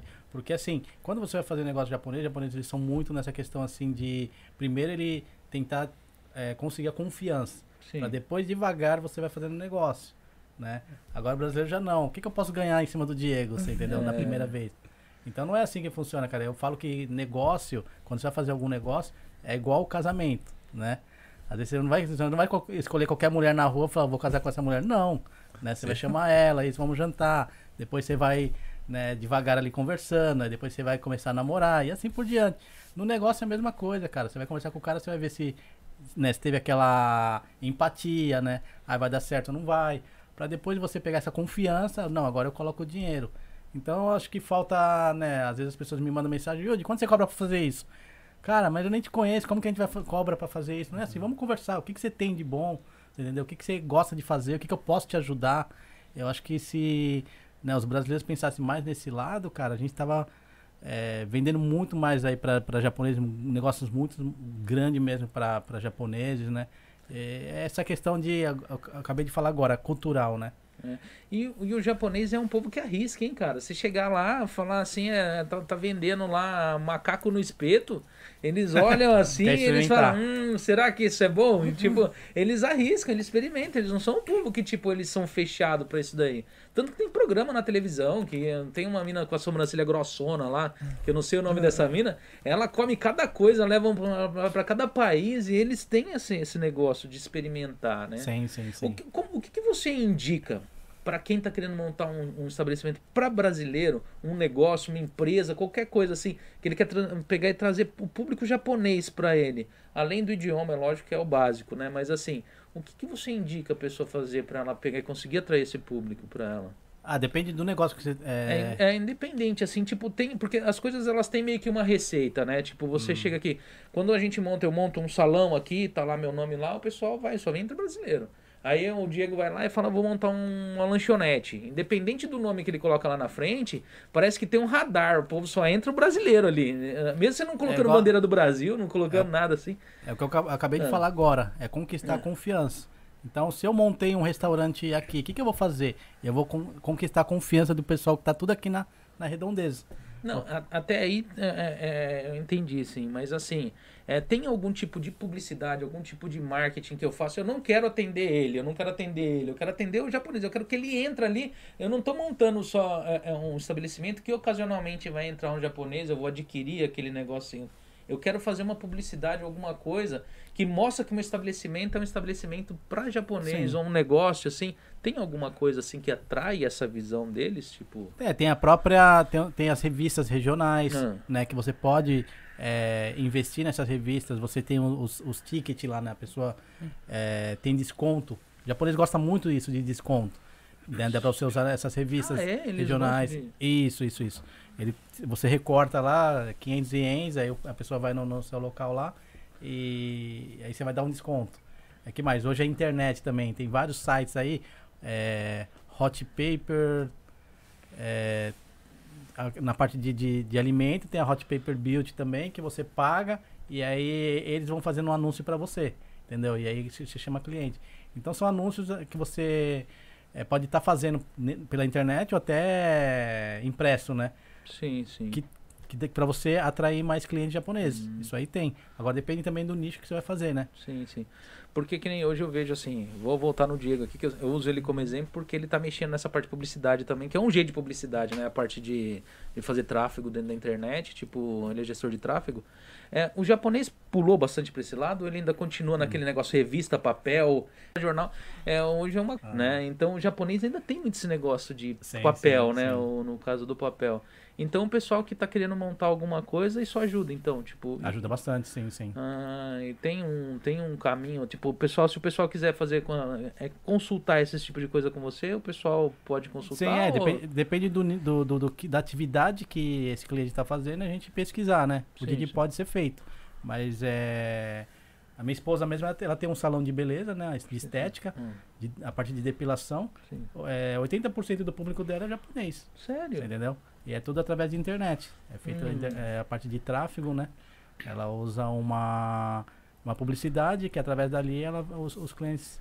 Ela consegue os clientes japoneses. Essa é a deixa pro, pro, pro Diego, né? Ele vai, vai ficar rico daqui a um dia. É, então. Mas É. sabe que uma coisa que eu percebo assim, uma diferença muito grande pra fazer divulgação pros dois mercados é que assim, o brasileiro ele é extremamente imediatista. Ele não lê mesmo, você tem que colocar pouca informação, porque senão ele não vai, ele vai só passar o olho e depois ele vai te mandar mensagem pra perguntar o que você colocou no É, anúncio. isso- E, e daí você fala, Deus do céu, volta e lê. Ele não lê, ele não quer ler, entende? Ele quer ouvir você falar. E o japonês ele tem uma tranquilidade maior, uma paciência. Se você pega, por exemplo, um anúncio no YouTube do brasileiro, é os 5 segundos e ele já quer apertar e sair dali, você tem que falar, "Pê, pelo amor de Deus, não pula o anúncio. Pra você conseguir anunciar. O japonês, você vai ver às vezes, tem uma propaganda de 15 minutos no anúncio. Eles falam, gente, será que alguém assiste? Assiste. Ah, Entende? Mas, mas será que não é aquele o, paciência. o- o nosso, nosso avatar? Porque tem, igual a gente tá falando de brasileiro, tá? Mas tem brasileiro que lê e tem brasileiro que não lê. É, mas a grande maioria não lê nada. Eles não querem ler, entende? Muitos dos, dos anúncios que eu testei, assim, as pessoas não. Se você coloca um com pouquinha informação, funciona muito. Você jogou uma copy grande, o cara já. Pô, vou ter que ler, cara. Mas é, eu tenho bastante resultado com, com texto, hein? Eu tenho bastante resultado com texto. Caramba, então, olha, eu testei muita coisa. Ah, Incrível. Aqui, não, se for no Brasil, então anunciando, pior ainda. Daí, se você. É, a não ser. Tem nichos muito diferentes. Que nem o seu nicho, eu acho que realmente o cara, tem, o cara tá interessado. hum. Entende? Então, se você postar lá uma Bíblia, eu acho que o cara vai parar e vai falar: Não, eu quero ler isso aqui. Entende? É, é claro que tem que ser algo assim, é, uma história bacana, né? Sim. Você colocar uma Bíblia lá e colocar assim, é, colocar um, um texto que, que não chama atenção, aí realmente você vê que não tem muito engajamento, né? Eu vejo al- alguns anúncios, às vezes, de vaga. Eu acho incrível. Você coloca lá todas as informações. Depois a pessoa liga e pergunta exatamente tudo que tá lá. Ah, isso é um fato. É incrível. E quando eu Isso é- fazia show no Brasil também era a mesma coisa. Eu fazia o cartaz do show, a pessoa me ligava e falava, quanto que é o ingresso? Eu falava, gente, você tá de brincadeira. Eu você viu o cartaz? Eu vi então. e quanto tá? Eu falo, então. Eu já fiz muita promoção no salão, colocar o preço e a pessoa me liga perguntando quanto que é. Coisa tipo assim, corte de cabelo. É um preço fixo. A pessoa chega lá e fala, mas quanto que tá o corte e tal? Aí eu, você, eu vi no anúncio lá, eu falei, ah, tá. Aí você responde, você não vai, você, né? Mas você vê a pessoa não lê, cara. Não lê. Eu, eu, eu não vou mentir, não. Às vezes eu pego, tô lendo. Se passa de uma página, eu subo assim, vejo se é interessante o negócio. É, é, vo- voltando agora há pouco, né, que você, você tava falando assim da questão de, é, do impresso, né, aquela Uhum. publicidade impressa. Teve um tempo atrás que, né, tem algumas, a mídia aí da nossa comunidade, o pessoal pagava um valor enorme para ficar colocando na revista, você entendeu? E aí hoje apareceu essa parte de tráfego, pessoas que trabalham com isso, a publicidade. Então, como que você sabe se a pessoa tá lendo ou não lendo? Porque você vai fazendo teste, né? Agora, através da revista, você não tem esse parâmetro, né? É, hoje, hoje apareceu os podcasts que o pessoal que Podcast, tem interesse em isso. anunciar, a gente anuncia também. Tem tudo coloca isso. na tela, coloca nas coisas. Tipo, os podcasts hoje é um exemplo. Tipo, eles estão fazendo a diferença hoje na parte de informação, né? Uhum. E essas televisões que ficam assim, passando, não é só pra belezar o local. Hum. O pessoal acaba pegando publicidade, patrocínio, né? Porque mesmo porque para todo todo negócio precisa para continuar se mantém, né? existindo, Isso, isso. ele precisa ter algum tipo de, de lucro. E hoje o, o, o podcast é uma informação é, é, na, é, é, online, né? Na Uhum, hora, ela tá na acontecendo ao vivo. Então É o pessoal tá consumindo muito ao vivo, né? Entendeu? Mas eu vejo assim o japonês, que você falou, eu vejo o japonês lendo mais. Eu vejo o japonês comprando um mangá. Eu, eu, eu- eu quase não vejo um brasileiro comprar um gibi mais. Tá entendendo? Ah, mas é, é, falando de oportunidade Hum. também, igual livraria japonesa aqui, cara. Você olha, tem tanto livro bons aí que você pode.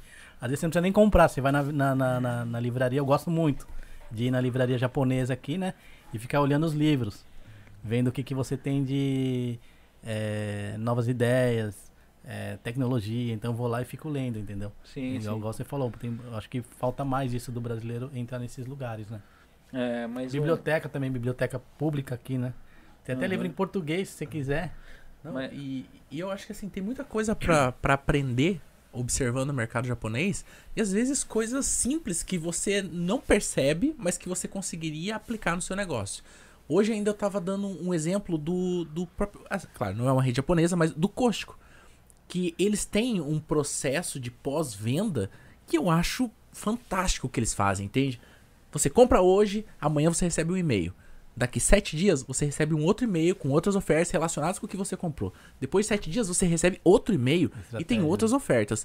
E depois de um mês eles mandam as ofertas que são exatamente ligadas ao que você comprou. Porque Aham. ele já sabe, ah, já acabou, então volte a comprar mais, entende? E é um processo de, de pós-venda que às vezes as pessoas não colocam aqui. o cara vende é. o carro e nunca mais olha na sua cara. Agora, se ele liga daqui um mês e fala, e aí, tá tudo bem? Daqui dois meses, e aí, você já trocou o óleo? Eu troco óleo, sabia?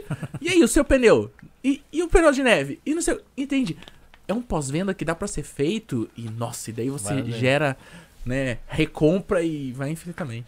Você- Mas, mas você isso tá da- falando isso, você vai, vai, vai, vai começar a ter oportunidades pra quem tá lá no Brasil, né? Os caras falam, pô, sou. É, trabalho com tráfego, o que o cara começa a fazer? Vai começar a fazer isso pro Uhum. pessoal aqui no Japão, né? Sim. É, porque aqui no Japão ainda, que nem tem o, o Diego, tem algumas pessoas, mas você vê que ainda é muito pouca É gente. pouco, né? é. É que nem, às vezes, eu até cheguei a comentar com ele, ele falou assim, mas é, é- tem- às vezes você tem tanto serviço que não dá pra você pegar mais. Hum. Você, às vezes, não dá o espaço. Né? Sim. É, às vezes o cliente te liga, que nem ele, você comentou agora, porque eu tava vindo, a pessoa me ligou, eu falei, eu tive de fazer na hora o negócio ali, é porque, na, na verdade, não tem, hoje, hoje o mercado, é que nem a gente tá falando há um tempo atrás, tá começando ainda para isso daí, né? O pessoal tá descobrindo isso daí. Eu, como, eu, eu tô aqui há, há, há muito tempo, eu gosto de informação, gosto de informática, gosto de mexer com o computador, eu, assim, eu já tentei, tive mais experiências nessa parte, fazendo pessoalmente, Tipo, tentando anunciar pelo Facebook, tentando anunciar. Não, pelo Instagram eu não, não, não, cheguei a fazer, mas pelo Facebook.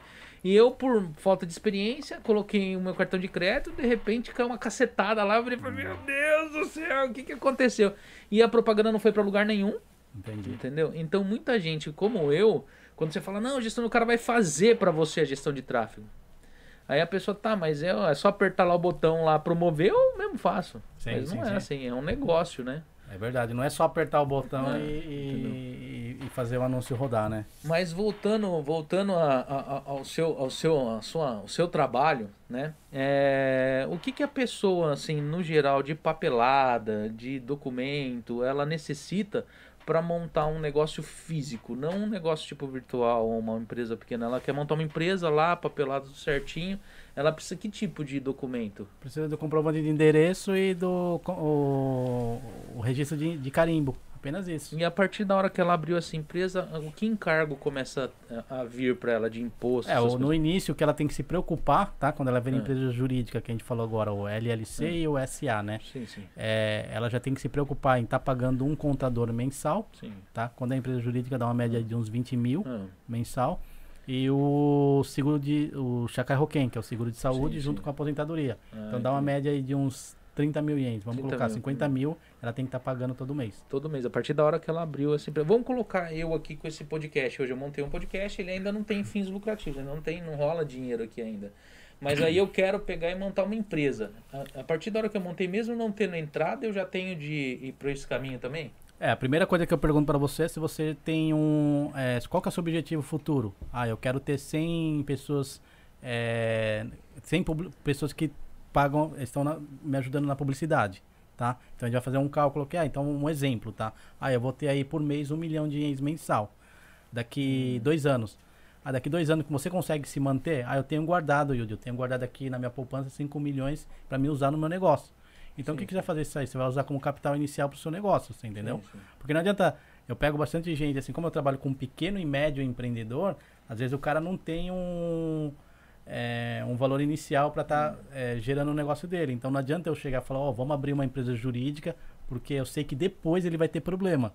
Ele me procurou para abrir, mas daqui a pouco ele vai me procurar para fechar. Uhum. Entendeu? Então eu falo assim, olha, vamos fazer por etapa? Eu trabalho por etapa. Começa com um codin, começa a ver se o negócio vai dar certo, né? E aí você, conforme for entrando renda, aí depois lá na frente a gente abre uma empresa jurídica. Ah, entendi. entendi. Então tem que ser por é, passo a passo, né? Sim, sim, sim. Nesse processo, assim, Yudi, é, por exemplo, você. A pessoa contratou a sua consultoria. Daí tá, nós temos esse passo a passo de começo lá, depois vou testando meu negócio, abro um codinho, vou passando, vou passando. Ok. Nessas caminhadas. É nessa caminhada toda. Nesse passo a passo. Uma das coisas, assim, que desde o início da conversa eh, me interessa muito, que é a questão da mentalidade. Que eu penso que isso é o que muda o jogo de verdade, entende? É, como que você faz esse processo de é, trabalhar a mentalidade da pessoa nessa caminhada? Porque é muito diferente a pessoa tá num codinho, tipo, tá antes do Não, codinho, eu- dá codinho e... É, eu, eu não trabalho, tá? Uhum. Eu falo pra pessoa assim, eu dou a- o- as oportunidades que ela tem. Ela tem que saber assim, não adianta eu ficar falando, olha, vamos trabalhar sua mentalidade. Hum, eu sei que eu entendi. só vou gastar minha energia com a pessoa. Ah, Ela entendi. tem que estar decidida, falar assim, não, eu quero realmente mudar minha vida. Eu sei Uhum. que daqui dois anos eu quero ter 100 clientes, quero ter 200 clientes, quero fazer, quero ter 5, 10 eh, restaurantes aqui no Japão. Então você já conversando com a pessoa, você já percebe, você entendeu? Entendi. Hum. É, ô Márcia, tem algumas perguntas aí, você não quer ler elas pro. Pro o- porque ela falou que ela tá sem câmera, ela tá meio de lombarde hoje. Ela vai, ela vai só, vocês só vão ouvir a voz. Ó, bastante gente entrando aí, É. perguntando, Tá legal, hein? Aí liga o seu microfone aí e pode ler as perguntas pra galera aí. E se você quiser colocar, soltar lá na tela aí, ela também vai pra tela. Tá. É, é, o Hiroshi Tanao, Tanaoye perguntou: Gostaria de saber em relação a esse boom dos food trucks. Se é uma burocracia para estar trabalhando conforme a todas as leis. É, esse boom do food truck é a mesma coisa, a mesma coisa que aconteceu com o boom do, do, do Amazon, a mesma coisa que aconteceu com o boom de pessoal começou a, a abrir escola de inglês, até estudar inglês, entendeu? Então, eu acho que é tudo época, né? Então, o, o pessoal vê a oportunidade, da mesma forma que só aumentou, pode ter certeza que vai ficar poucos no mercado. Vai estabilizar os bons, né? Isso, isso, isso. Vai ficando só os que realmente têm experiência, os que... Mas foi engraçado o persistentes. boom do food truck. eu não tinha pensado falando, nisso. falando, falando nisso, tipo, tem alguma limitação para food truck? Que tem muita. É, é- a burocracia é maior por estar vendendo comida na rua? Ou não? é a a limitação coisa? é a mesma, mas é claro que tem que tirar também a- as licenças da vigilância sanitária, né? Ah, sim, é, aí já é, é, é, é outro problema que a pessoa vai ter, né? Porque se, tipo, tem a- muita adequação, às vezes é coisinha, mas para colocar dentro de um caminhão é problemático, né? Pra colocar dentro do caminhão, Não, não, é- não é não, tão não. difícil igual um restaurante normal. Não. Não, é tão tem tanta é, burocracia. Eu acredito que seja igual, né? Ah, entendi. Tem mais aí, Márcia? Tem, do Alex Santos. Queria perguntar se ele notou alguma diferença entre o empre- empreendedor brasileiro que já está há vários anos no Japão dos empreendedores dessa nova geração que está chegando do Brasil nos últimos anos. É, igual eu falei agora há pouco do, do Diego, né? Você- quando você conversa com a pessoa, você já vê que é uma pessoa que já tem é, essa vontade de fazer algo diferente, já vem com aquela sede de querer mudar, né? Pessoas. Eu, vou- eu, vou, eu vou falar que igual, eu tô, tô há, há mais de 20 anos no Japão, né? Então, na, minha época, são pessoas que vieram assim, que não tinha muito estudo, né? Veio com o objetivo apenas de, ah, não, vou ficar só dois anos, trabalhar na fábrica, ganhar dinheiro e ir embora. E o pessoal de agora, não. Eles vêm por causa da segurança, né, do Japão. Às vezes tem filho, tem família, fala, não, eu decidi mudar de país por questões da segurança. E só que aqui eu não quero ficar na fábrica, eu quero fazer algo diferente. Então essa que eu, ve- eu vejo sim, muita diferença. E o pessoal de agora pode ter certeza que vai montar muitos negócios.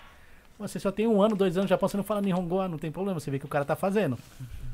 E eu, igual eu falei, eu tenho um cliente que já tá aí é, indo pros milhões aí e realmente, assim, o cara só tem um, dois anos de Japão, né?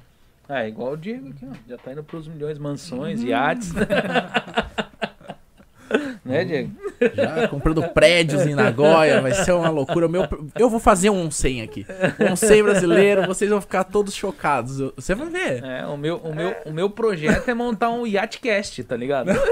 Agora eu coloquei na cabeça, Yudi. vou- Olha, eu vou te contratar e vou lançar o primeiro onsen de brasileiros. Você vai ver, vai ser um pagodão. Vai ser uma loucura. Ai, meu Deus do céu. E aí, tem mais aí? mano? Tem mais uma. É... Rafaela Naomi. O que você deseja- desejava conquistar quando escolheu empreender? Rafaela Naomi, não é Rafaela Naomi Uni? É minha filha, então. não sei se é a mesma, né? Minha, minha filha chama Rafaela Naomi. É, o que, o que eu queria conquistar... O que, o que eu queria conquistar quando eu de- decidi empreender é ajudar os brasileiros aqui a, a ter tempo mais livre com a família.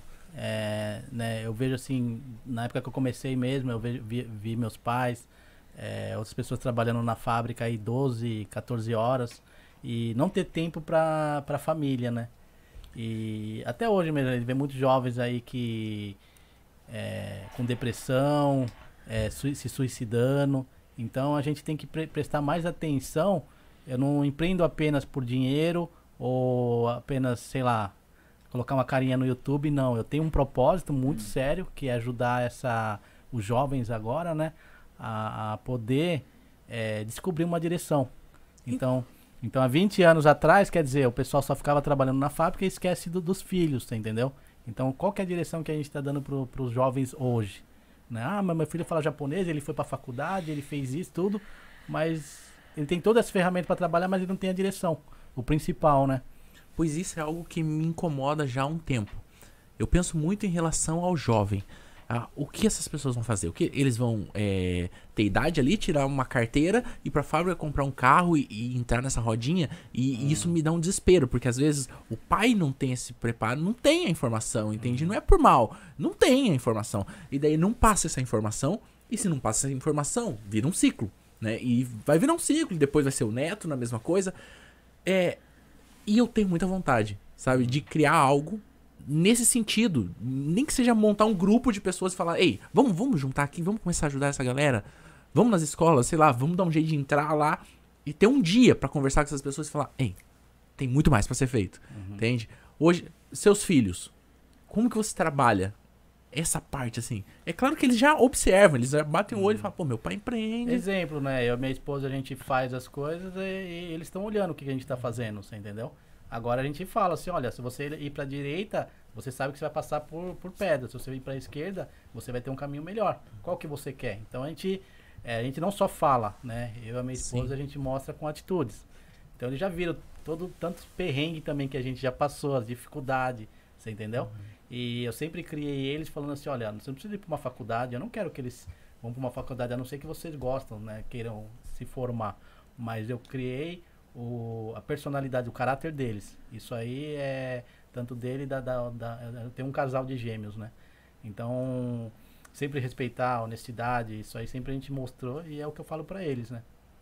E tá junto comigo, porque se você tá indo, se você tá olhando, novas ideias, entendeu? Aparece... E tem que colocar em prática, não adianta só ficar, ah não, então eu t- quero fazer isso. Aí você já fez? Não. Então não adianta de nada, né? Eu sou uma, eu uma- eu sou uma pessoa muito que eu, eu sempre vou fazendo, eu sou muito é, dinâmico nessa parte, de querer sempre estar fazendo algo novo, né? Sensacional. Ah, então, é, eu, eu assim, eu tava ouvindo você falar aí sobre, sobre essa parte assim de, de fazer pro pessoal assim um, um- um- algo que vem ajudar, né? É, e hoje eu acho que o pessoal aqui tá precisando, a comunidade nossa brasileira, ela é muito assim, é, como se diz, desunida, é um povo extremamente desunido. Tá entendendo? O pessoal vê você ali e fala, ah, o Yudi trabalha com ele, ajudando o pessoal a montar a empresa tal. Ele vai lá, monta uma empresa. O pessoal fala, ah, nada, esse cara aí não tá. Você tá doido, não dá pra fazer isso, né? Você tá tomando dinheiro dos outros, dos trouxa. Se eu fosse, Né? se eu fosse pensar aí desde o início, cara, no, no início quando eu comecei, eu chamei algumas pessoas que trabalhavam com vídeo, que faziam é, design. Aí todo mundo falou, ah, não, isso aí não gira, é, não vira. E eu chamei algumas pessoas no início, ó, você não quer fazer um vídeo, né? Você, você empreende aqui no Japão, tudo. Cara, você vai trabalhar com brasileiro, é perda de tempo, não sei o quê. Então, se eu fosse dar ouvido pra isso, eu não estaria onde eu tô, entendeu? Sim, sim. Então, problema sempre a gente vai ter, né? Igual a gente começou aqui, teve esses defeitos, vai ter. Agora, a pessoa também te criticando, vai ter um monte também. Vai, vai. Agora, agora só vai depender de você ter essa persistência de continuar, entendeu? Eu não vou Uhum. parar. A minha, é, eu sempre olho assim para as pessoas que têm dificuldade, né? É, eu coloquei na internet assim, que eu estou ajudando a pessoa lá de, de, de, de Okazaki que, que tava com problema, pegou o Covid. Sim, sim. Então eu tenho esse lado meu de querer ajudar mais, entendeu? Uhum. E eu gosto disso, cara. Então se a pessoa falar assim pra mim, Yudi, você não, não presta, você não faz isso. Cara, eu não tô preocupado com isso. Eu sei o que eu tô fazendo, tô, né? Eu sei o meu caminho e vou continuar nisso. É, Uhum. não, não adianta ficar né, é, esquentando com as pessoas negativas, né? Sim, você falou que o pessoal, o japonês gosta muito de desconto, co- gosta muito desse tipo de coisa.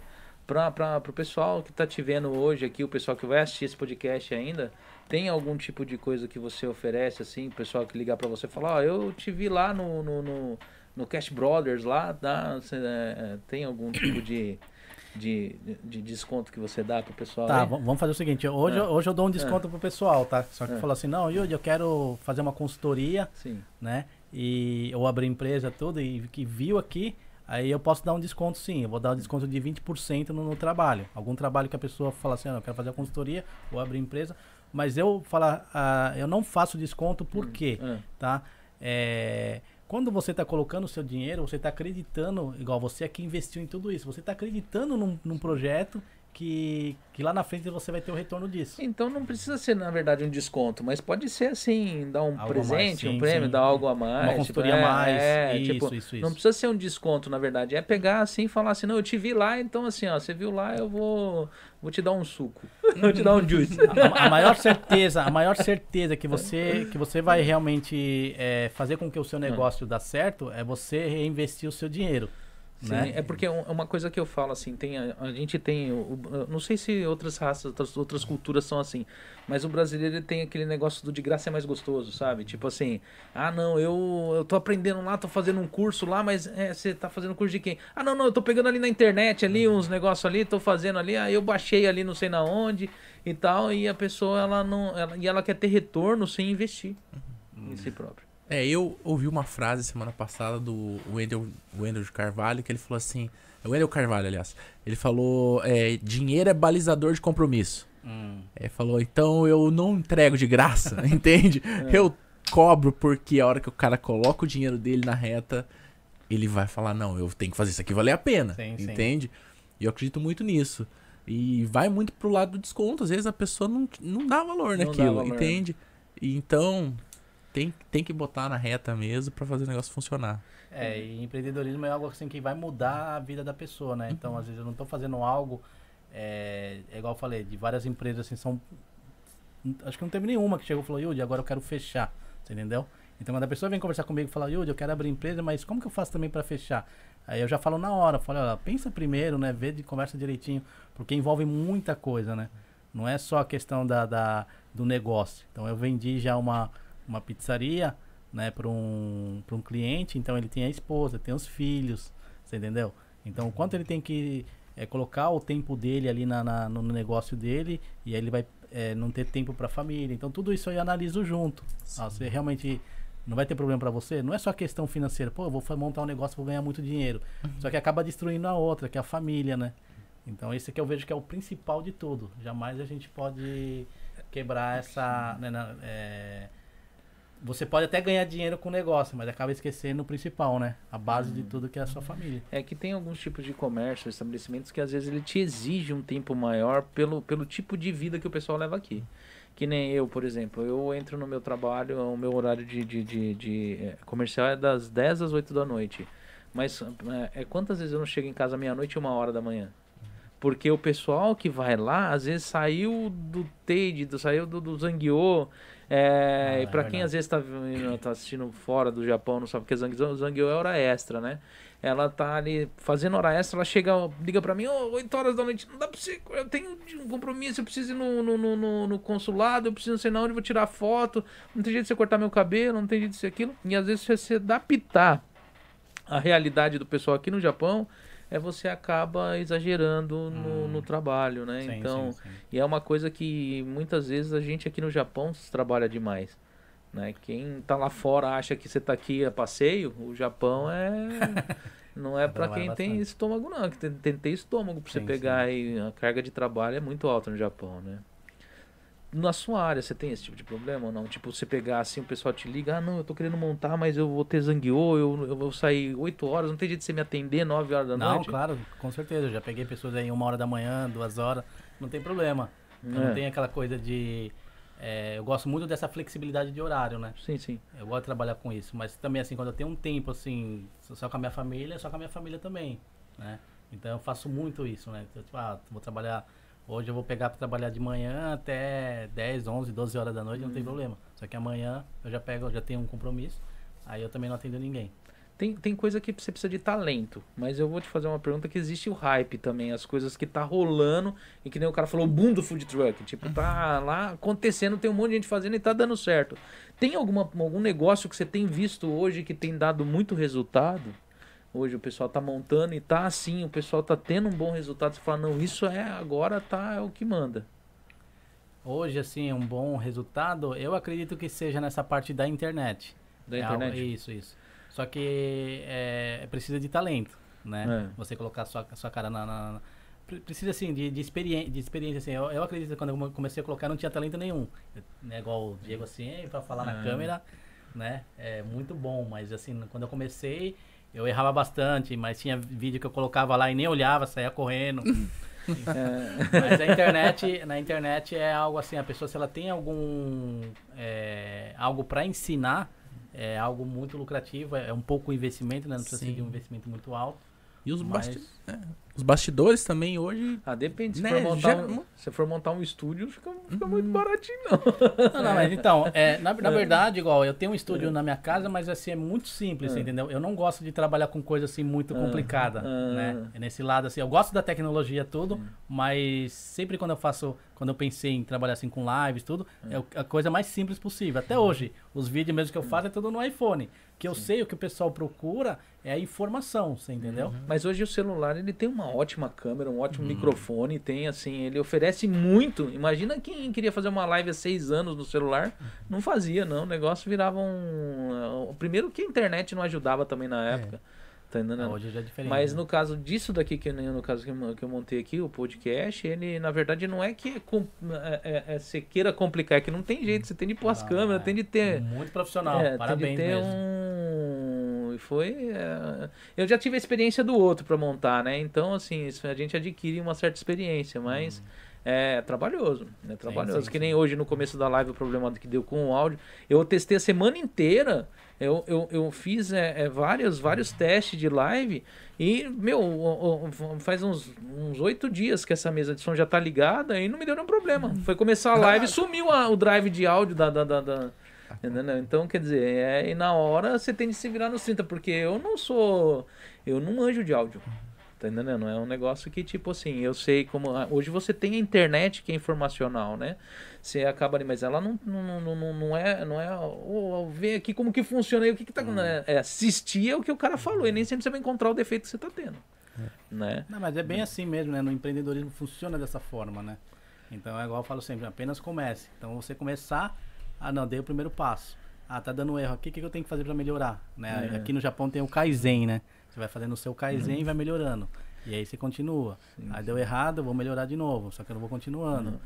E E Tem- eu acredito muito que é isso pra tudo, né? Processo. é você processo, isso. ter uma caminhada, que nem você falou da, da tua caminhada na internet. E eu acredito muito que é isso, entende? Às vezes a pessoa pensa, ah, mas eu não tenho talento. Mas aquela habilidade, nossa, o cara vai treinar, treinar, treinar e vai ficar bom. E vai ficar bom pra caramba, né? De tanto fazer. E o mercado hoje é, digital aqui no Japão, eu vejo que já tem gente vendendo sonho. Vendendo um sonho de que é muito simples. É, isso entende? é e você é a prova viva. Você sabe que não é simples. Não, Não, não. é um negócio que, ah, eu vou dar o play aqui, vou ganhar uma grana e já era. Ah, eu vou vender um negócio aqui e já vou ganhar. Não é, né? É uma caminhada. Né? É persistência, né? Persistência. Eu tô há três anos aqui, mas eu já trabalho com isso há muito tempo, Uhum. entende? Eu subi a campanha, que nem... Hoje eu trabalho com gestão de tráfego, mas eu subi a campanha no Brasil quando começou, entende? Não existia conta de anúncios, não existia nada do que tem hoje, toda a estrutura. Era você apertar um botão, segmentar, entende? Mas dá, a internet dá uma falsa impressão. Uhum. E isso é tenso, porque muita gente se arrebenta. É, eu acho que é. Mas ó, essa é a graça de empreender, porque do mesmo jeito que é difícil, mas se der certo, cara, você tá bem na Mas é o risco. Mas Mas por isso é- que eu é vejo um- também muito assim, hoje tem né, profissionais na área de investimento, por exemplo, tá? É, é- é- funciona assim, ó. O cara que é- é, trabalha na área de investimento, ele não arrisca. Ele não arrisca. Ele pode colocar o, o dinheiro dele, tá, ele tá estudando ali, mas ele vai, ao- vai aos pouquinhos. Agora a diferença do, do, do investidor, o, o empreendedor, já é diferente. Você entendeu? Então a gente não sabe, a gente, ah, vamos montar um restaurante, principalmente o meu trabalho mesmo. Você pega um cliente, eu tô trabalhando com seus sonhos, tá entendeu? Se eu vou lá e faço dar errado, beleza, o problema é meu, né? Eu que tenho que vou me lascar agora. Quando eu tô com um sonho de alguém, ô Yudi, eu quero montar um negócio, né? É. Então tem que ter a certeza que aquele negócio vai dar certo, né? É verdade. Mas eu vejo que é, às vezes é mais, é mais complicado para pessoa, que nem a gente falou no começo, o medo é mais É complicado, o medo. né? muitas vezes, do que é, é realmente o negócio é complicado.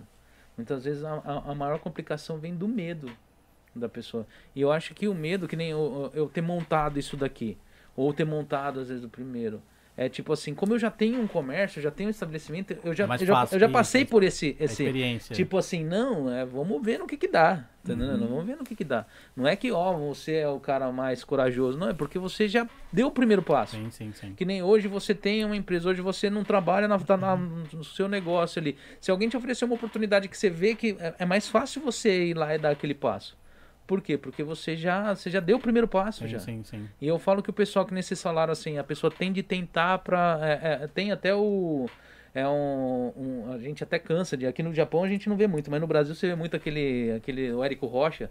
Ele falando. Ele, ele sempre pega e fala assim: é melhor feito que perfeito, Sim, né? sim. E essa frase não é dele. Na verdade, já escutei ela com na, vara de, na, na boca de várias pessoas. E realmente é um negócio assim: é melhor. Você também não pode esculachar, porque senão vira um negócio tudo mal feito. Mas às vezes você tem de começar. Você tem de arriscar para começar. Meu pai, ele era empre... eu, eu, até acho que ele teria achado o máximo assistir essa live hoje. Ele faleceu agora dia 15, né? Hum. De, de julho, mas meu pai é a vida inteira mexeu com empreendimento, me- empreendedorismo. Ele dava aula na faculdade de empreendedorismo. Ele administrou vários órgãos do, do, assim, no- é, é- é tipo governamental no Brasil, tipo fórum, é Tribunal de Justiça, Asmego. Ele, ele, ele pegou empresas assim, é, fechando e conseguiu deixar ela assim, foi lá em cima, teve a empresa dele. E por fim ele estava mais é, é, é, é, no fim da vida dele ele estava mexendo com uma empresa que estava falindo Hum. e eles estavam fechando. A empresa era tão pequena que cada vez que abria um lote de negócio era não sei quantos milhões para pegar e de vender do negócio para pegar e é, desfazer daquilo, né? Mas é, ele falava que empreender é coragem, É coragem, é. né? Mas é, né, hoje o mundo aí com Covid, guerra, muito mais problemas do que empreender e o pessoal tem mais medo de empreender do que outras coisas, né? É, e hoje, assim, que nem é, eu falo que tem coisas pequenas que dá pra você comer. Eu falo que empreender, o pessoal já imagina você montar um negócio enorme, Hum, um é negócio isso, faraônico lá, gastar todo, tudo que ele ganhou na vida e montar um negócio. Pode não, a pessoa pode começar pequeno, Isso, pode isso, começar. Bacana que você acabou de falar. É Começar isso ali com duas horinhas do dia dela ali, porque assim, a- a- que nem a gente falou no, há tempos atrás, a- todo mundo paga conta, a pessoa tem medo, às vezes tem filho, tem mulher, tem isso e aquilo, ele tem que sustentar. Mas às vezes ele se dedicar ali, pegar e falar assim, não, eu vou fazer duas horinhas do meu dia, eu vou começar a vender algo online. mesmo. Uhum. Vou comprar ali. Isso é empreender, é venda. Você comprou um negócio, pegou um dinheiro, transformou esse dinheiro em lucro. Você já começou a empreender, você já está fazendo algo ali. A pessoa que chega em casa, vai lá e faz um salgado, um negócio, e vai vender ali duas horas do dia dela, três horas do dia dela, final de semana. Ela está começando a empreender e você pode começar caminhando aos poucos. É, o que a gente conversou agora há pouco no início, né? Você pode começar na informalidade. A pessoa quer fazer uma consultoria, vamos fazer uma consultoria para você começar a fazer isso aí que você acabou de falar agora. Primeiro dá o primeiro passo, né? Ah, vou vender coxinha, que seja 10. Ah, Sim, daqui a sim. pouco eu vou vender 11, 12. Daqui a pouco você vê, a pessoa já tá com 100. Então não precisa ser algo gigante, né? Todo mundo já entra em contato e acha assim, Yudi, é, por isso que a, a gente tá falando agora há pouco também da questão. Antes eu tava usando abrir empresa no Japão. Aham. Que em 2015, quando eu abri a página, Sim, sim. eu via que era mais necess- essa necessidade. Hoje já não. Na minha experiência, eu vejo assim que as pessoas estão abrindo negócios, entendeu? Sim, então você não sim. precisa agora, nesse momento, querer abrir a empresa. Né? Começa a Hum. pegar. é, começa a se exercitar, né? Hum. Nessa, nessa questão de empreendedorismo. Aí depois Sim, lá na sim. frente, não, eu tenho certeza que é isso que eu quero. Hum, Aí sim, ela pensa na questões burocráticas, né? sim, sim. E tem, você tá com algum projeto para para Brasil? Algum projeto aqui novo que você tá lançando agora? É, bom, eu eu- o projeto que eu estou fazendo agora, eu, eu acredito muito agora nessa questão dos é, as moedas virtuais, tá? O Bitcoin, né? Ah, Por quê? né? É. Eu quero trabalhar, é, é igual eu falei agora há pouco para você também, Diego. eu- é, o, o meu público, claro, quando eu comecei era o, bra- o brasileiro que Sim, mora sim. aqui no Japão, mas eu vejo uma oportunidade fora, pessoas que querem abrir empresa que estão fora, ou Uhum. estão no, no, no Brasil, ou estão em Portugal, eu recebo bastante mensagem de outros lugares. E aí eu, eu acredito muito que, é, o- é, como a gente tá falando também agora, É. questão de, dos bancos ter Sim, essa sim. burocracia, Sim, sim. né? É, eu acredito que os bancos virtuais vai ser muito mais fácil para você fazer negócio. Então, tô pesquisando bastante essa área, né? Uhum. E fazer negócios assim usando as moedas virtuais. É, mas a criptomoeda é um, é um, é um, é um, é um grande passo para quem está querendo. Porque assim, a gente não pode falar que você colocar o seu dinheiro numa criptomoeda é investimento, é moeda. Moeda você não investe, você ela tem um preço, você está comprando ali. Você, quando, quando você coloca, você pega e investe ali, você investe em empresas, negócios, essas coisas. É, eles falam que muita gente fala que você pegar e colocar seu dinheiro em moeda, às vezes não é bem um investimento, né? É- é- você tá ali é tipo é, tá arriscando, é, é econômico. mas só que a, a criptomoeda ela tem uma diferença que ela tem muita tecnologia por detrás dela. Não é que não é como você investir no dólar, investir no ienes. Você pega o Bitcoin, tem a blockchain por detrás dela. Você pega lá o, o Ethereum, tem uma tecnologia que ela gerou diversos tipos de moeda que está indo para tecnologia de carro, automotivo, a- a náutico, aeronáutico. E, e hoje existe muita empresa vinculada à Uhum. criptomoeda. Então ela passa a ser um negócio, ela passa a ser um investimento sim, né? É, eu mexo com criptomoeda já há algum tempo já. E eu falo pra você, é o lucro dela pode parecer exorbitante quando você ganha, mas também o tombo também é, é- é- mas se a pessoa estudar, ela ela, ela Isso, isso, acaba, né? Então, tudo que eu faço, tá? A maioria, assim, a, a consultoria que eu trabalho não é nada teórico. A maioria das coisas que eu faço é na prática. Então eu faço comigo, né? E, é, é, e aí sim eu falo assim, olha, deu certo comigo, pode fazer. Sim, sim. Entendeu? Aí sim eu, eu apresento pro cliente. Então, por Uhum. isso, primeiro, agora, é, o- como que eu quero trabalhar com os Bitcoin? Não é deixar o dinheiro lá como investimento, Sim, sim. né? E nem trabalhar com a parte de, de gráfico. Gráfico. Mas assim, é, ver formas mais fáceis de você pegar o dinheiro daqui e levar para cá. Sim, sim. Você entendeu? Então é, é- Ainda os bancos japoneses têm essa dificuldade. Às vezes você manda um dinheiro para tal lugar e Pro eles ficam perguntando, mas para quem que é? Para quem que é? Qual que é a empresa? Que não sei o que. Tem várias bu burocracia que você tem que passar. Então eu vi, é, eu já testei, tá? É muito mais fácil você fazer da, da, da forma do, do Bitcoin. É muito rápido. É muito rápido. Isso, isso, isso. Então, assim, eu acredito, igual eu falei assim, eu só quero trabalhar com a parte de, de transação, né? Você, Você fez um passa, negócio, isso. Manda o dinheiro pra lá e depois você manda pra cá. Então é isso que é né, nessa Porque- questão que eu tô ainda. Uhum. Mas Porque é, você pega o Bitcoin hoje, você chega aqui, liga, um- eu não sei se você tem familiar lá no Brasil, liga pra você e fala: "Nossa, eu tô com uma urgência aqui, eu precisava pra ontem", né? Fala: "Não, espera aí, você consegue mandar em poucos minutos ela recebeu esse dinheiro lá, cara". Tá entendendo? É, ainda tem um pouco uma, uma, uma certa dificuldade, assim, um, um tempo que demora, às vezes é o processamento bancário em cima do Bitcoin. Depois que você vai tirar da corretora para puxar para sua conta, ainda tem aquele prazo bancário que volta aos bancos, o problema dos bancos, né? Então a moeda fiduciária é um negócio que em pouco tempo ela vai se tornar extinto, ela vai. Já está se tornando, hoje você paga as coisas pelo celular, você paga com cartão de crédito, você paga com sistemas hoje que são independentes às vezes do banco. Tá É, eu, te- eu tenho um cliente que ele agora virou parceiro, tá? E Sim. ele trabalha em uma das maiores é, empresas, de, é, chama Binance, né? Hum. Que é a parte, de, é, as blockchain, né? Ah, pela Binance. Isso, isso. É, tá em Tóquio e assim, eu tô aprendendo bastante nessa Sim, área. sim. Então, Uhum. assim, eu tô acreditando bastante, entendeu? Uhum. Eu tô estudando, pesquisando, né? Vai ficar rico. Esse é o objetivo. É. Então, é assim, eu vou. Gente, já tem quase duas horas de live já, né? Já tá batendo quase duas horas de live. Eu vou. Eu, eu, eu- gostaria de saber, você quer agradecer o pessoal aí, que a gente pode pegar aí, agradecer a galera. Se tiver algum recado para dar. Hum. Se tiver alguma coisa que a gente não conversou aqui que você gostaria de ter falado, você gostaria, que queira falar, pode ficar à vontade. Não, não, eu só quero agradecer, né, por essa oportunidade que você me chamou aí, né? É, eu lembrei da primeira vez que, igual eu falei, que eu chamei uma pessoa pra- quando, eu, quando eu comecei a- o meu canal, eu chamei uma Sim, pessoa que já tinha experiência pra falar no meu canal, o cara falou, é, negou, né? Então, hoje o que eu faço ajudar outros brasileiros, por mais que os brasileiros, você falou agora há pouco, de que tem esses brasileiros que ah, são negativos, vão falar que não dá certo, não sei o quê. É, eu comecei por causa disso. Hum. Né? Em 2008, quando teve a primeira crise, é, eu busquei vários empreendedores para ver se podia me, me ajudar nessa parte de, é, de, de empreendedorismo.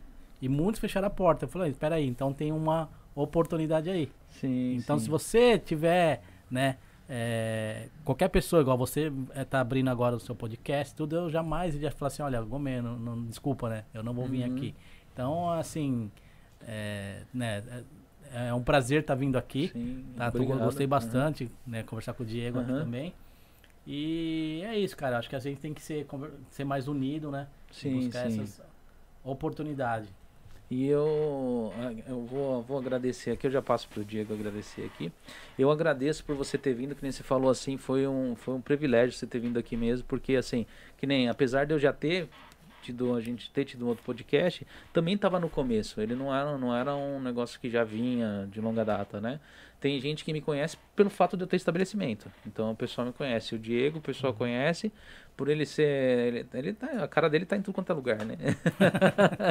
então, É. assim, mas às vezes as pessoas no geral não. não, não- não- você não tem aquela- às vezes aquela credibilidade, né? Hum, Mas é, eu agradeço por você ter vindo, agradeço toda a galera, o pessoal que participou do chat, né? Porque é, é- é, depois eu ainda eu vou pedir para Márcia, antes de encerrar ali, ler algum, alguns comentários do pessoal, se, tem- se tiver algum comentário ali, né?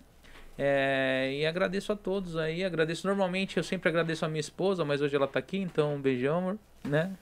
É, seu filho ali ficou ali bem atento ali, ele não apareceu, mas tem o, o filho dele tá aqui. E é isso aí, você quer falar alguma coisa? Agradecer o Diego também, né, por ter vindo, participado, muito obrigado. Quero só agradecer, né, pelo convite, agradecer pelo papo, Yudi. Pô, sensacional. Eu acho que assim, você é uma das pessoas que tem muito pra contribuir pra, pra nossa comunidade no todo, assim, já contribui um monte, mas tem muito ainda que. Eu tenho certeza que a galera tem muito pra aprender e às vezes a- a- as pessoas parecem que fogem do conhecimento. Então, a dica que eu deixo é, meu, segue lá o Yudi, vai lá, busca conhecimento. Eu, eu passo muita coisa assim. Eu tô com, com uma linha de conteúdo que é o Fora da Linha. Que é pra começar a levar as pessoas pra, mais pra, pro lado da mentalidade de dar esse passo, mas não pro lado prático. E então eu sempre falo, né? Sigam lá o Yudi. Se você quer dar espaço, dê espaço, mas com, com consistência, com consciência e pensando no, no longo prazo, que eu acho que daí. é, tem chance de dar errado? Sempre tem. Mas se você estiver apoiado com quem já tem conhecimento, é, a chance é muito menor. Então, obrigado. Obrigado, Christian, e boa noite, pessoal. Fiquem em paz aí. É isso aí, galera. Eu aguardo vocês. Eu peço pra vocês aí, o pessoal que assistiu aí, se inscreva no canal aí, segue a gente nas redes sociais. As redes sociais são todas novas, né? O pessoal que já tá aqui, o Yudi, ele, ele tem a rede social dele, o Diego também, tá tudo na descrição aí. É isso aí, galera. Eu espero, eu aguardo vocês aí na, na quarta-feira agora com o Carvão 0574. Ele vai estar falando, contando a trajetória dele, da, da, da licença dele que ele pegou e teve um contato direto com a, com a Yakuza aqui no Japão, né? É, então, assim, ele vai estar falando sobre isso, sobre os projetos dele, sobre as coisas dele, o que mudou na vida dele aqui no Japão. E é isso aí. Aguardo vocês aí quarta-feira e até lá. Falou. Tchau, tchau.